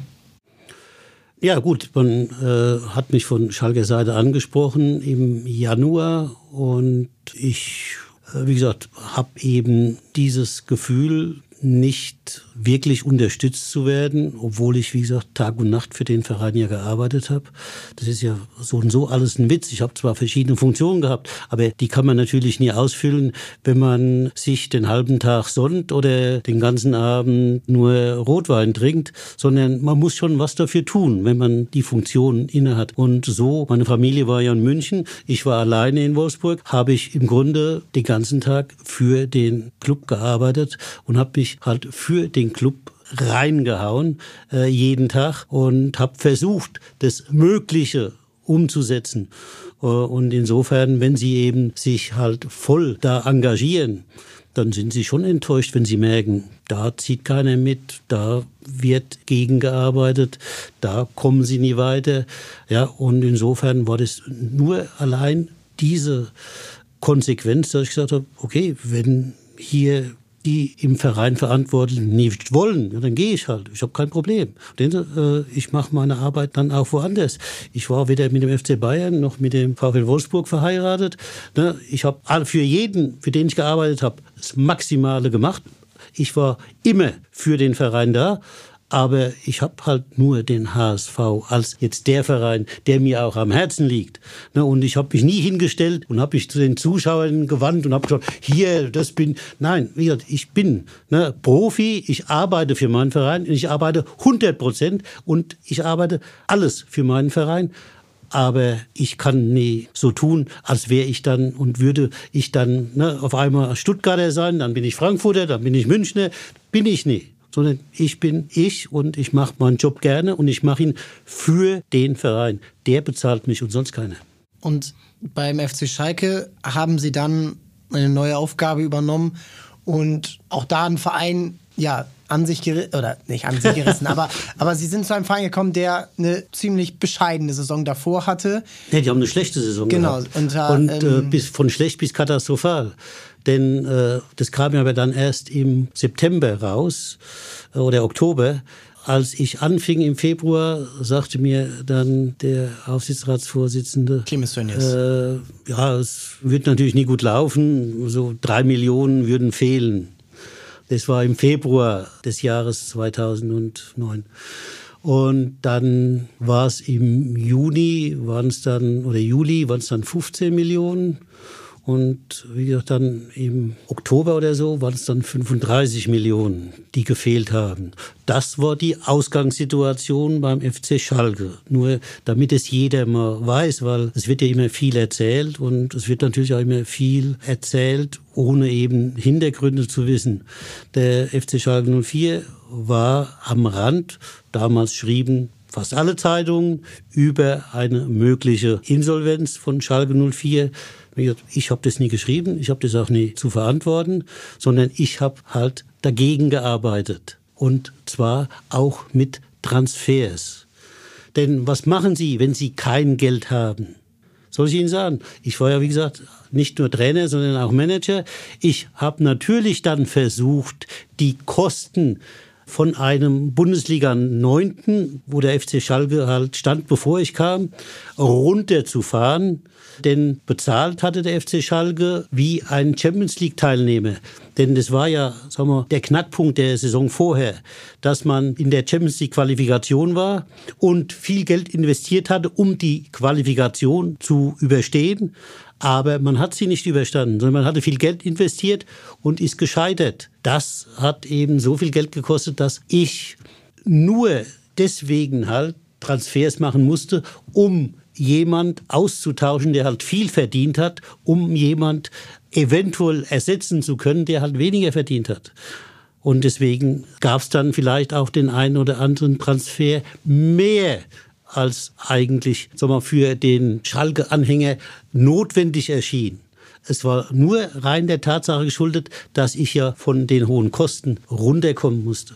Ja, und die Saison danach wird erfolgreich. Sie werden Zweiter.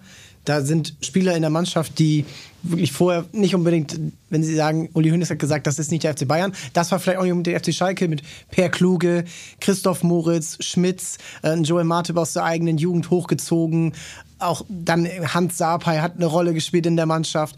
Manu Neuer im Tor, damals natürlich noch. Äh, Kevin Kurani im Sturm.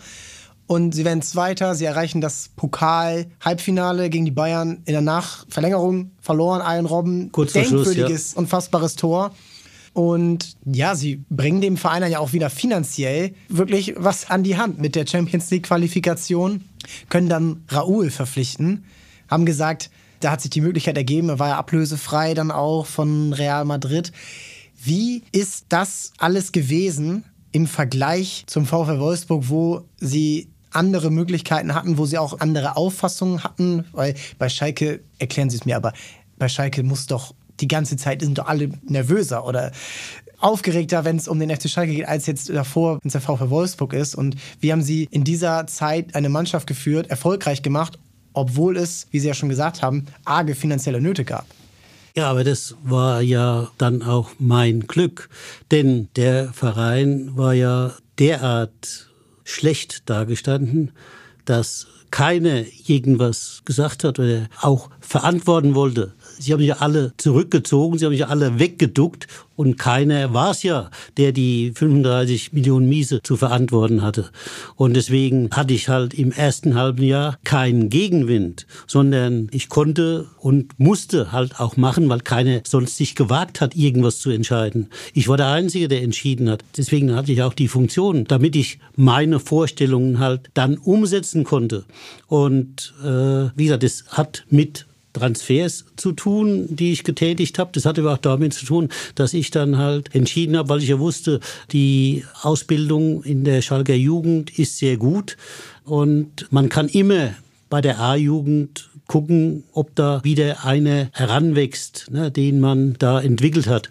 Und insofern, ne, der erste war ja Joel Martip, den ich dann nach ein paar Wochen in die Bundesligamannschaft geholt habe. Dazu noch die beiden Amateurspieler, äh, äh Lukas Schmitz und äh, Christoph Moritz. Christoph Moritz.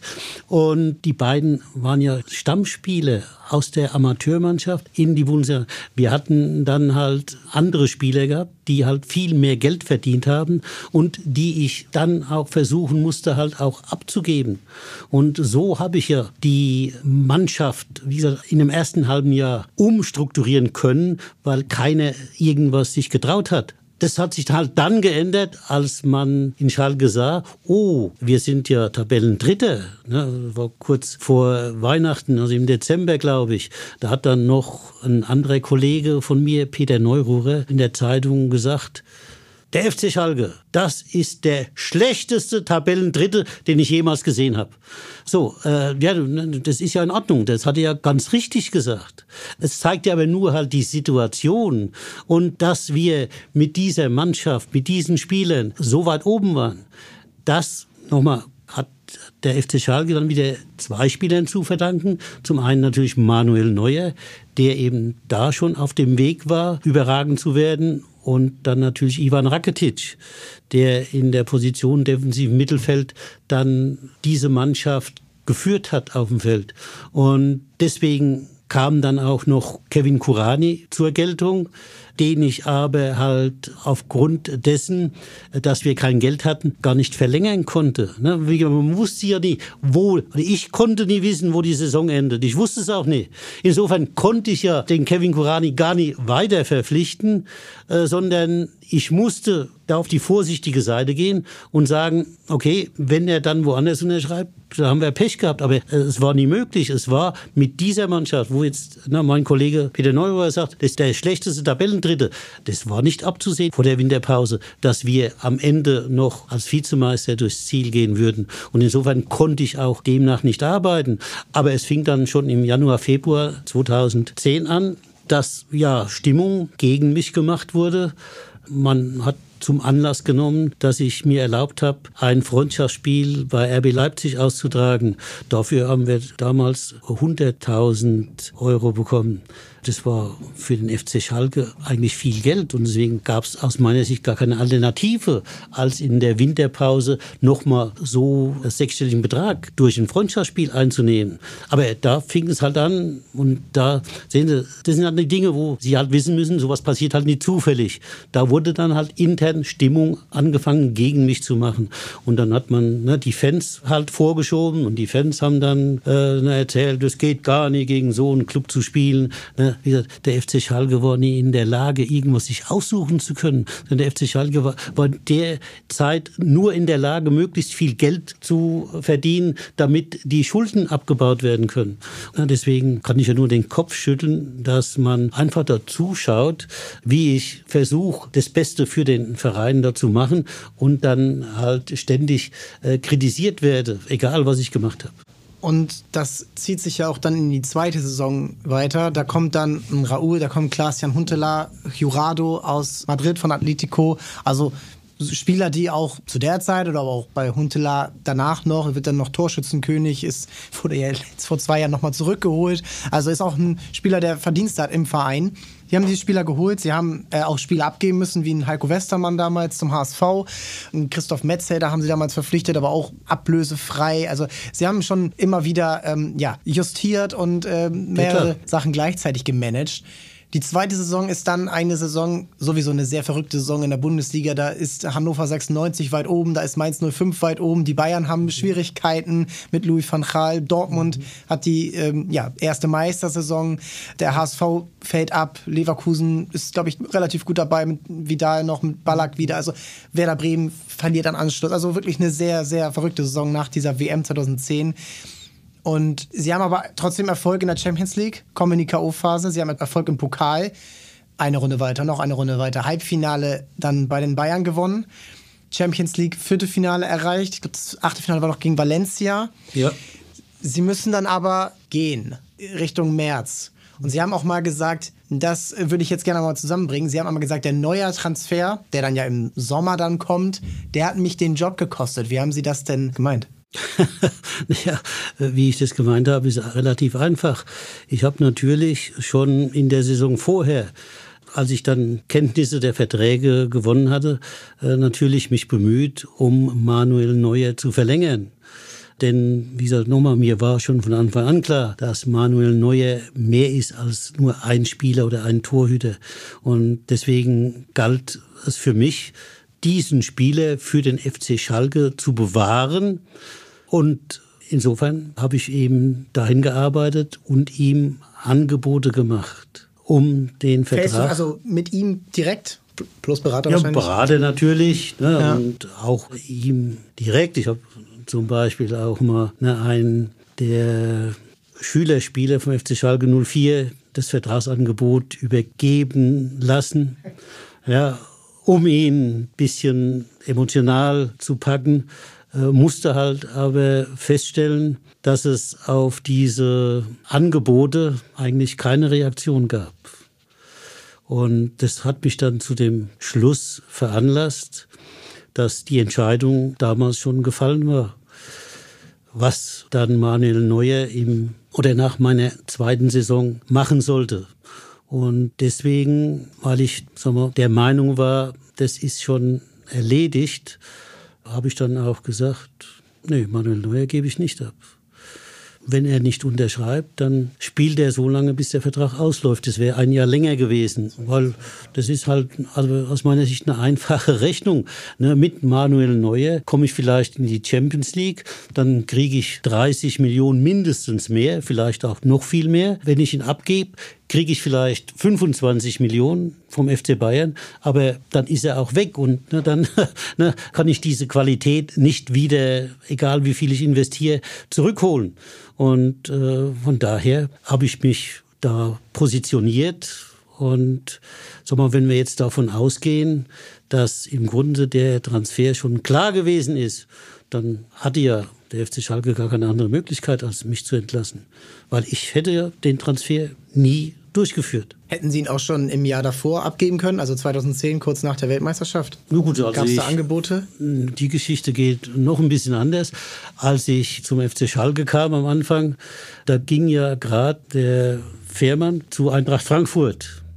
Und da hat mir dann Clemens Tönnies gesagt, du, der Fährmann, der ist besser als der Neue. Ja, ein Glück hatte Clemens Tönnies nicht so viel äh, dann zu sagen. Das habe ich dann zur Kenntnis genommen ne? und ja, habe gesagt, trotzdem holen wir den nicht zurück. Gesagt, ne? Wir bleiben erstmal bei Neuer. Und so kam ich dann auf die Idee, dass, wie gesagt, der FC Schalke gar nicht anders konnte, als mich zu entlassen. Weil Sie da gesagt haben, so geht's mit mir und wenn nicht, dann ist halt Schluss hier. Ich habe gesagt, ich verkaufe ja. Manuel Noedi. Genau. Jetzt, also wenn Sie jetzt, ja. wie gesagt. Da muss ja dann auch Ihre Unterschrift drunter stehen als Offizieller. Ja. Und wenn das nicht kommt, dann kommt das nicht. Und dann müssen Sie gehen. Und Sie haben den Verein, das vergisst man ja gerne mal so in der Rückbetrachtung, wenn der Pokalsieg dann steht 2011, ich glaube das Finale gegen MSV Duisburg, Duisburg das, ja. da hätte vielleicht auch ich an der Seitenlinie stehen können, das wäre gewonnen worden. Ich hätte auch nichts gesagt. Ähm, aber... Hätte gereicht. Ja, und das ist ja ihr Verdienst, dann den FC Bayern auswärts zu schlagen. Champions League dann gegen den vorherigen Sieger Inter Mailand dann auch, dann Kollege Ralf Rangnick ja. übernommen. Blicken Sie manchmal ein bisschen wehmütig zurück oder sagen Sie, ich weiß ja, was ich geleistet habe und damit bin ich dann im Reinen. Ja, so ungefähr. Also ne, ich weiß ja, was ich mache, was ich gemacht habe. Und insofern, also äh, wie soll ich das ausdrücken? Wieder, jetzt nicht falsch verstehen. Jeder möchte gern Anerkennung, ne? auch öffentliche Anerkennung. Nur ich buhle nicht darum, um die öffentliche Anerkennung. Ich sage, das ist das, was ich mache. Guckt hin und dann macht euch euer Urteil. Wenn ihr sagt, das ist gut, dann freue ich mich. Wenn ihr sagt, das ist nie gut genug, wenn ihr bessere habt, dann nehmt einen besseren. Mir ist es egal. Insofern ich bin mit mir im Reinen. Ne? Ich weiß, was ich getan habe.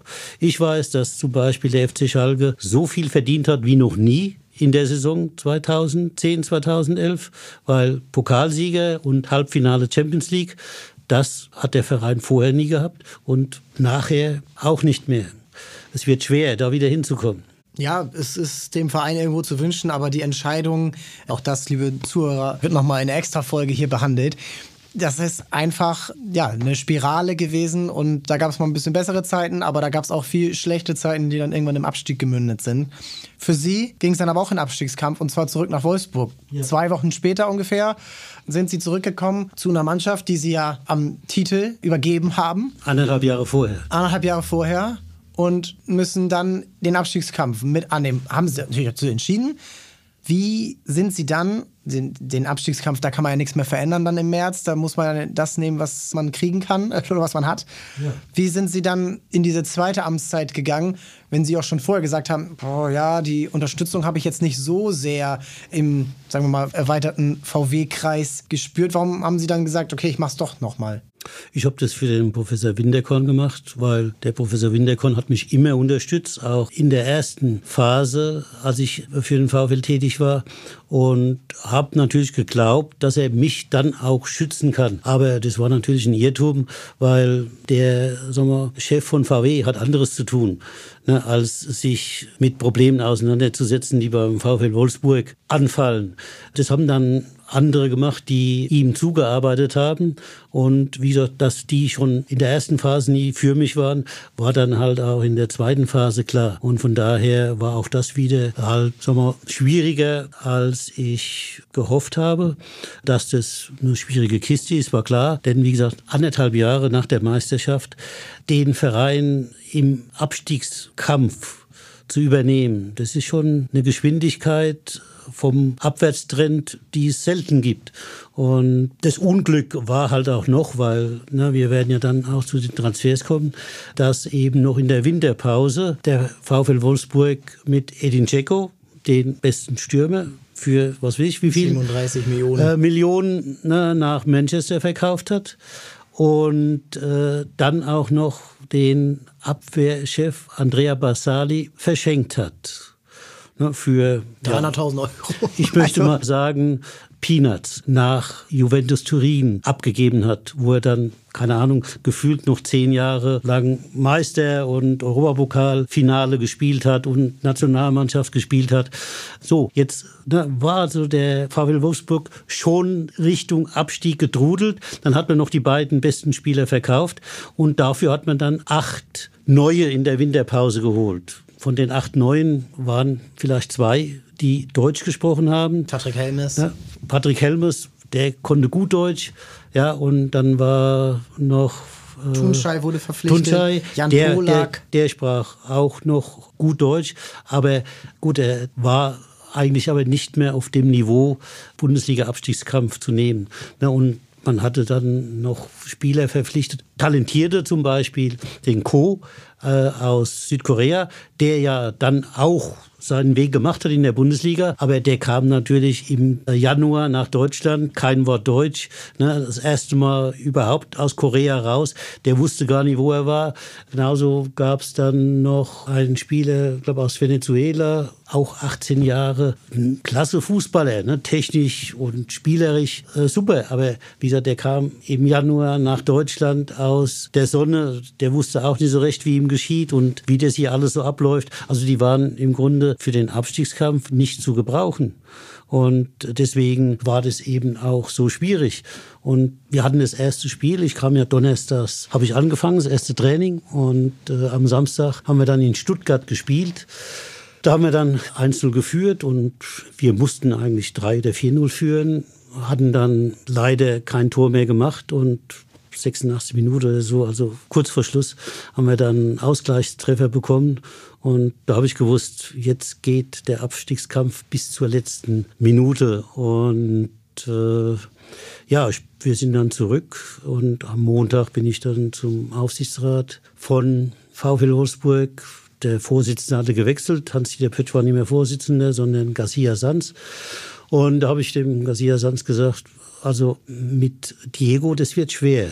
Und dann hat er gesagt, ach, Herr Magath, bitte, bitte, tun Sie uns einen Gefallen. Versuchen Sie es mit ihm. Okay, wenn Sie wollen. wie bei Fjordhoff, damals bei Frankfurt, ne? Äh, so vom es ist, sagen wir, eine ähnliche Situation. Er sagt, bitte versuchen Sie es. Ich sage, okay, ich versuch's. Er war ja damals der teuerste Spieler vom VfL Wolfsburg. Es war der Transfer gewesen zu Beginn der Saison von Juventus Turin. Hat unheimlich viel Geld gekostet. Und Diego, das war im Grunde ein Problem, ähnlich wie bei Marcelinho. Es war ein Spieler, der sehr gut war, gar keine Frage. Aber er hat halt sehr für sich gespielt und nicht die Mitspieler eingesetzt oder mitgenommen. Insofern, wie gesagt, habe ich nach dem ersten Spiel äh, gesagt, oh, das wird schwer mit ihm. also habe ich es dann aber auf Wunsch von dem Aufsichtsratsvorsitzenden versucht. Ich habe es versucht, wie er die Geschichte jetzt zeigt, bis zum letzten Spieltag. Und wir mussten in Hoffenheim gewinnen am letzten Spieltag. Und können Sie sich vorstellen, da habe ich natürlich die ganze Nacht nie geschlafen, habe mich mit der Entscheidung gequält, kannst du ihn im letzten Spiel draußen lassen, musst du ihn draußen lassen, darfst du ihn draußen lassen. Es ging ja, wenn wir nie gewinnen, war klar, steigen wir ab. Und von daher war das eben, wie man so schön sagt, keine leichte Entscheidung. Auf Diego zu verzichten, als ich dann die Mannschaft äh, damals noch an die Tafel geschrieben habe, und zur Nummer 10 kam und da nicht Diego stand, habe ich hinter mir dann gehört, wie jemand äh, den Stuhl gerückt hat und geraschelt, habe mich umgedreht, habe gesehen, dass Diego seine Sachen gepackt hat und den Saal verlassen hat. Äh, die Spieler wollten noch und habe gesagt, lass ihn, lass ihn gehen. Geht schon. Und dann hat er, wie gesagt, bei der Spielersitzung den Saal verlassen. Und wie gesagt, dann habe ich mich halt noch monatelang gewundert, ne, wie so ein Spieler halt Rückendeckung im Verein haben kann, der bei so einem Spiel die Mannschaft im Stich lässt. Aber so war es halt. Wir haben glücklicherweise die Partie in Hoffenheim gewonnen und sind dann mit den Fans im Zug zurück nach Wolfsburg gefahren und haben natürlich gefeiert. Aber das hat halt Spuren hinterlassen. Ne. Ich habe dann eine folgende Saison auf Diego verzichtet. Und äh, ich habe letztendlich dann den Fehler gemacht, dass ich, er wurde damals ausgeliehen nach Atletico Madrid eine Saison, aber die wollten ihn auch nie behalten, sondern habe ihn wieder zurückgegeben. Und äh, ja, ich habe dann den Fehler gemacht, dass ich dann wieder versucht habe, mit ihm zurechtzukommen. Und das hat nie funktioniert. Und insofern, wieso auch da habe ich ja keine Ressentiments. Ne? Die Leistungen waren dann halt nicht mehr so, dass wir Richtung Europapokal uns orientieren konnten, sondern es war schwierig geworden und äh, ja, wie man dann auch sagt, ist mir die Mannschaft nicht mehr gefolgt und wahrscheinlich habe ich da auch Fehler gemacht und insofern war dann auch die Trennung aus meiner Sicht eigentlich ein, ein logisches Ende und auch darauf gehe ich nie im Kram aus Wolfsburg weg, obwohl ich jetzt als, wie gesagt, mal einfacher Mensch äh, sagen würde, VW müsste mir eigentlich noch jahrhundertelang dankbar sein, dass ich da meine Arbeit gemacht habe, dass ich Wolfsburg zum Meister gemacht habe und äh, ja, auch wenn man, wie gesagt, die Entlassung verargumentieren konnte, war es natürlich nicht schön gewesen.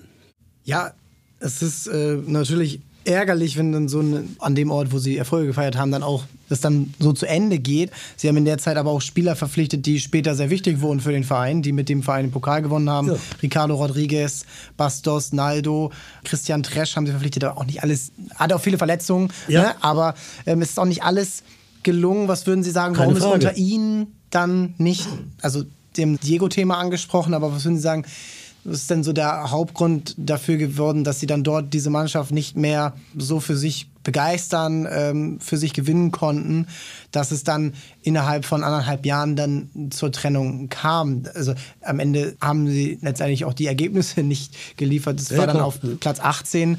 Ähm, wie würden Sie denn sagen, was dann auch sozusagen zwischen Ihnen und der Mannschaft dann für den Bruch gesorgt hat und dann auch eben für die Trennung? Das, da müssen Sie andere fragen oder können Sie mich nicht fragen, weil na, selbstverständlich habe ich versucht, das zu machen, was ich glaubte, was Erfolg bringt.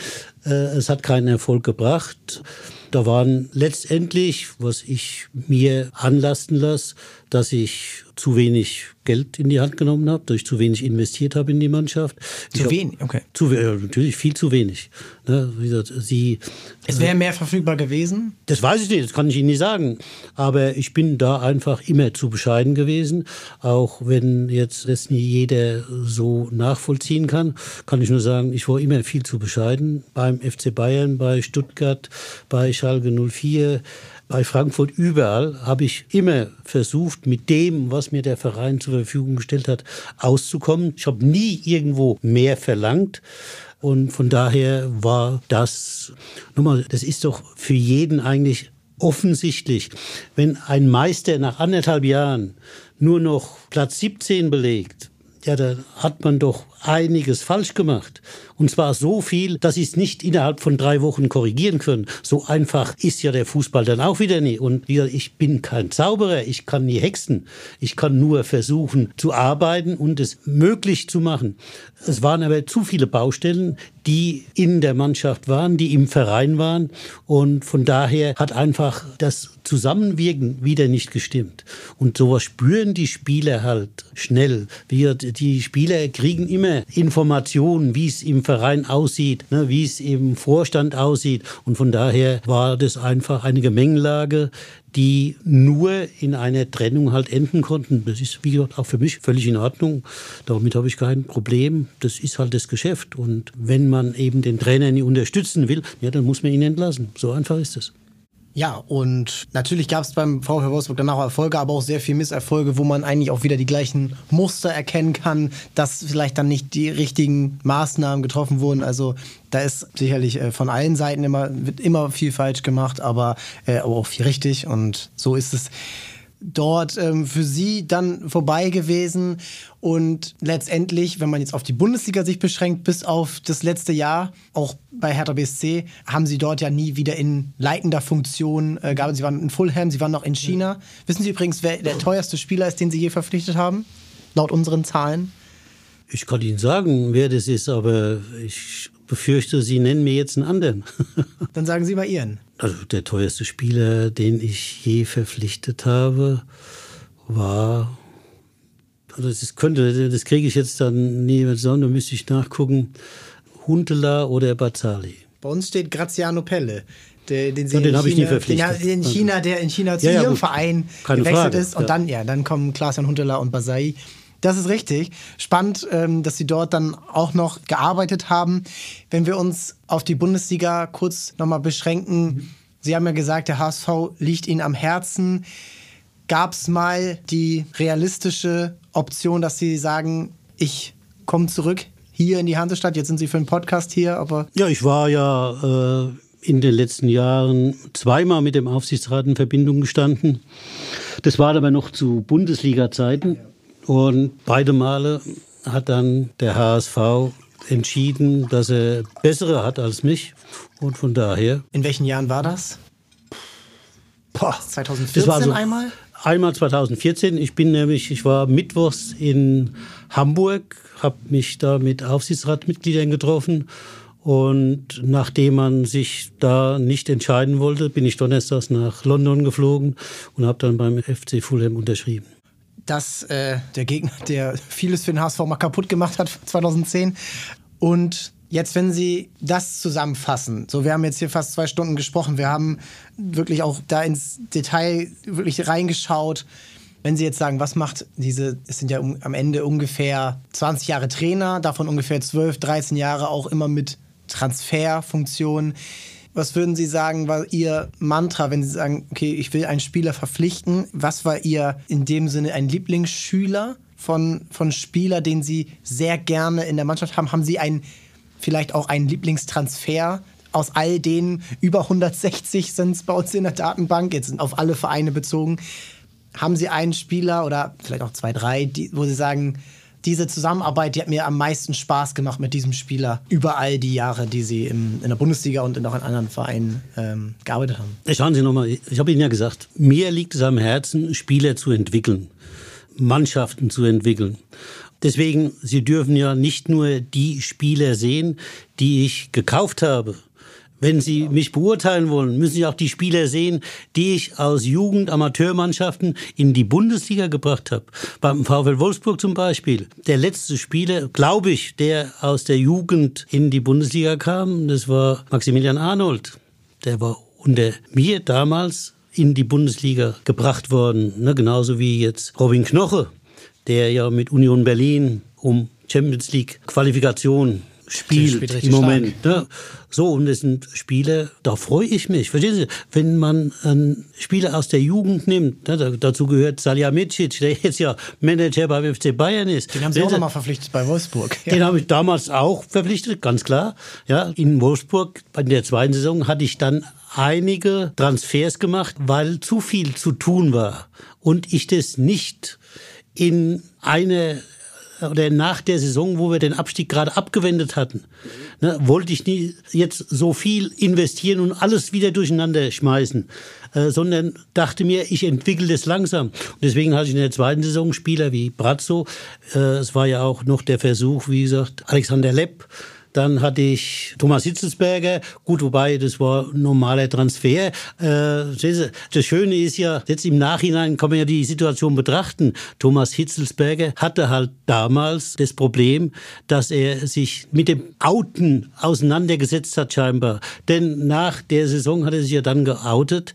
Und wenn sich halt ein Spieler mit so einem Problem rumträgt, ne, dann gibt er einen Trainer halt Rätsel auf. Ne? Ich habe immer gesagt, ich weiß nicht, der trainiert gut, sieht alles aus, als wäre alles in Ordnung. Und beim Spiel, da rennt er rum wie Falschgeld. Ich konnte mir es nie erklären. Und sie kriegen ja, wenn sie dann den Spieler fragen, ob irgendwas ist, gibt ihnen der Spieler ja keine richtige Antwort. So, von daher sind sie halt aufgeschmissen, wenn der Spieler eben, wie gesagt, mit so einem Problem rumläuft. Entscheidend ist aber halt, dass in so einer Phase dann also der andere Spieler, ja, das ist Sie haben in der Saison noch Lakic verpflichtet aus äh, Kaiserslautern, Kigiakos. Ja, ähm, das, das war wie gesagt, es gab, es gab halt keine Innenverteidiger, deswegen war es schwierig. Und Kyriakos war auch wieder Kader ein Versuch. War noch Mandzukic, Im Kader war noch, 2012 ist er dann gewechselt. Wer? Mario Mandzukic.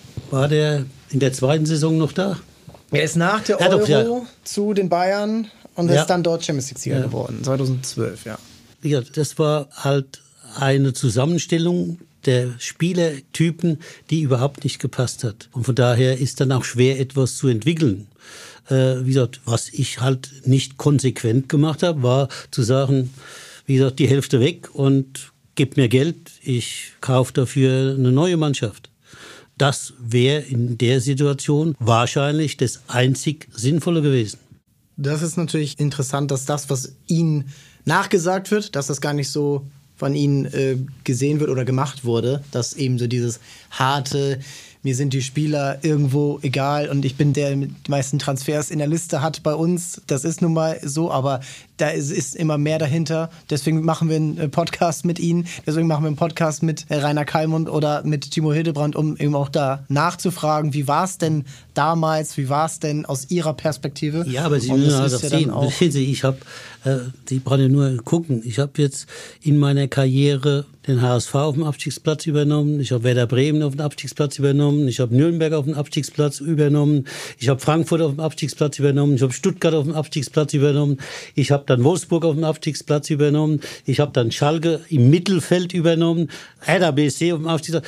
Jetzt sagen Sie mir doch mal, wie wollen Sie weiterkommen, wenn Sie nichts machen, sondern alles so weitermachen, wie es vorher war? Da, da wäre ich immer abgestiegen. Aber ich bin nie abgestiegen in der Bundesliga. Ich habe jeden Verein in der Liga gehalten, aber nicht nur in der Liga gehalten. Der HSV, Europapokal, Nürnberg aufgestiegen, Stuttgart, Europapokal, Schalke, Champions League. Also ich weiß nicht, was Sie wollen. Verstehen Sie? Das müssen Sie halt gegenüber diesen, was Sie als Transfers bezeichnen, halt gegenüberstellen. Was kam dabei raus? Und da kann ich nur sagen, suchen Sie mal ein. Ich habe zwischen 2001 und 2011 alle Mannschaften in den internationalen Wettbewerb gebracht. Auch die Absteiger. Ununterbrochen. Ununterbrochen und auch einer, der äh, insgesamt, also es gibt keinen Trainer, der mit mehr Vereinen die Meisterschaft gewonnen hat als sie. Also viele haben mit zwei Vereinen, ja. die, also aber und in den letzten Jahren, das ist schon lange her. Also da gibt es dann nur Weißweiler, Lattek, Sebec und Max Morlock, glaube ich. Äh, nee, Merkel. Merkel und ähm, ja, sehr wenige, die das geschafft haben. Und ich kann Ihnen nur danken für die Zeit, die Sie sich genommen haben. Knapp zwei Stunden haben wir gesprochen, hat äh, sehr viel Spaß gemacht. Mir war es ein Vergnügen. Ja, mir auch. Vielen Dank für euch fürs Zuhören. Schreibt rein, was ihr von der Zeit haltet, die wir hier hatten, von der Zeit, die Felix Magath hatte. Was für euer Top-Transfer, den Felix Magath gemacht hat, auch, und da zählt äh, kleine Info, auch Jugendspieler, die hochgezogen werden, auch Spieler aus der zweiten Mannschaft, zehn als Transfer in dem Sinne. Es ist eine beeindruckende Karriere. Ich weiß nicht, ob sie nochmal irgendwann eine Mannschaft übernehmen wollen oder ob es ihnen, wenn sie das, äh, sind sie da noch offen für ein neues. Äh ja, ich habe ja gesagt, ich will. Man muss ja nur ganz klar sehen, dass sagen wir, äh, heute äh, sagen wir, die Vorstellungen da recht weit auseinandergehen. Na, sag mal, ich, wie soll ich sagen, will arbeiten, aber ich will mich trotzdem nicht verbiegen. Dazu war ich zu erfolgreich. Verstehen Sie, wenn Sie solche Erfolge haben, da wüsste ich nie, warum ich da groß was, also, dass sich die Zeiten geändert haben und dass ich natürlich mich teilweise anpassen muss, das ist ja völlig klar. Aber trotzdem kann und werde ich mich nie total verändern. Und von daher haben wenige den Mut, äh, ne, dann zu sagen, okay, der macht es halt anders, als wir das jetzt im Moment glauben machen zu müssen. Aber vielleicht ist es ja doch richtig. Also bisher hat keiner das Gegenteil bewiesen. Auch Berlin die letztes Jahr schon hoffnungslos waren. Das vergessen ja immer alle. Als ich da hinkam, da war nichts mehr in Berlin. Da hat keiner mehr in Pfifferling also Pfifferling haben wir heute auch nicht mehr, ne? Also keiner mehr einen Cent oder so. Pfifferlinge gibt es noch manchmal im auf, auf die, auf die Erde gegeben. Ne? Äh, und äh, das war Hoffnungslosigkeit. Ja, und dann bleiben wir in der Liga. Aber das war dann halt scheinbar nicht gut genug. Und Hätten Sie sogar weitergemacht? Ja gut, die Frage hat sich nie gestellt, weil ja die Entscheidung auch da wieder mit dem Trainer, glaube ich, schon länger feststand. Ne? Von daher war das ja nie ein Thema und ich beschäftige mich nie mit Dingen, die ich nicht fest habe. Ne? Also mit Möglichkeiten, ne, hier oder da, das interessiert mich nicht. Also da ist mir meine Zeit zu schade. Das ist ein gutes Schlusswort. Vielen Dank, Herr Magath. Und ja, Hoffentlich bis bald und alles Gute und äh, vielleicht sehen wir Sie demnächst nochmal in der Bundesliga Man oder sich. irgendwo ja. anders. Vielen Dank. Danke auch.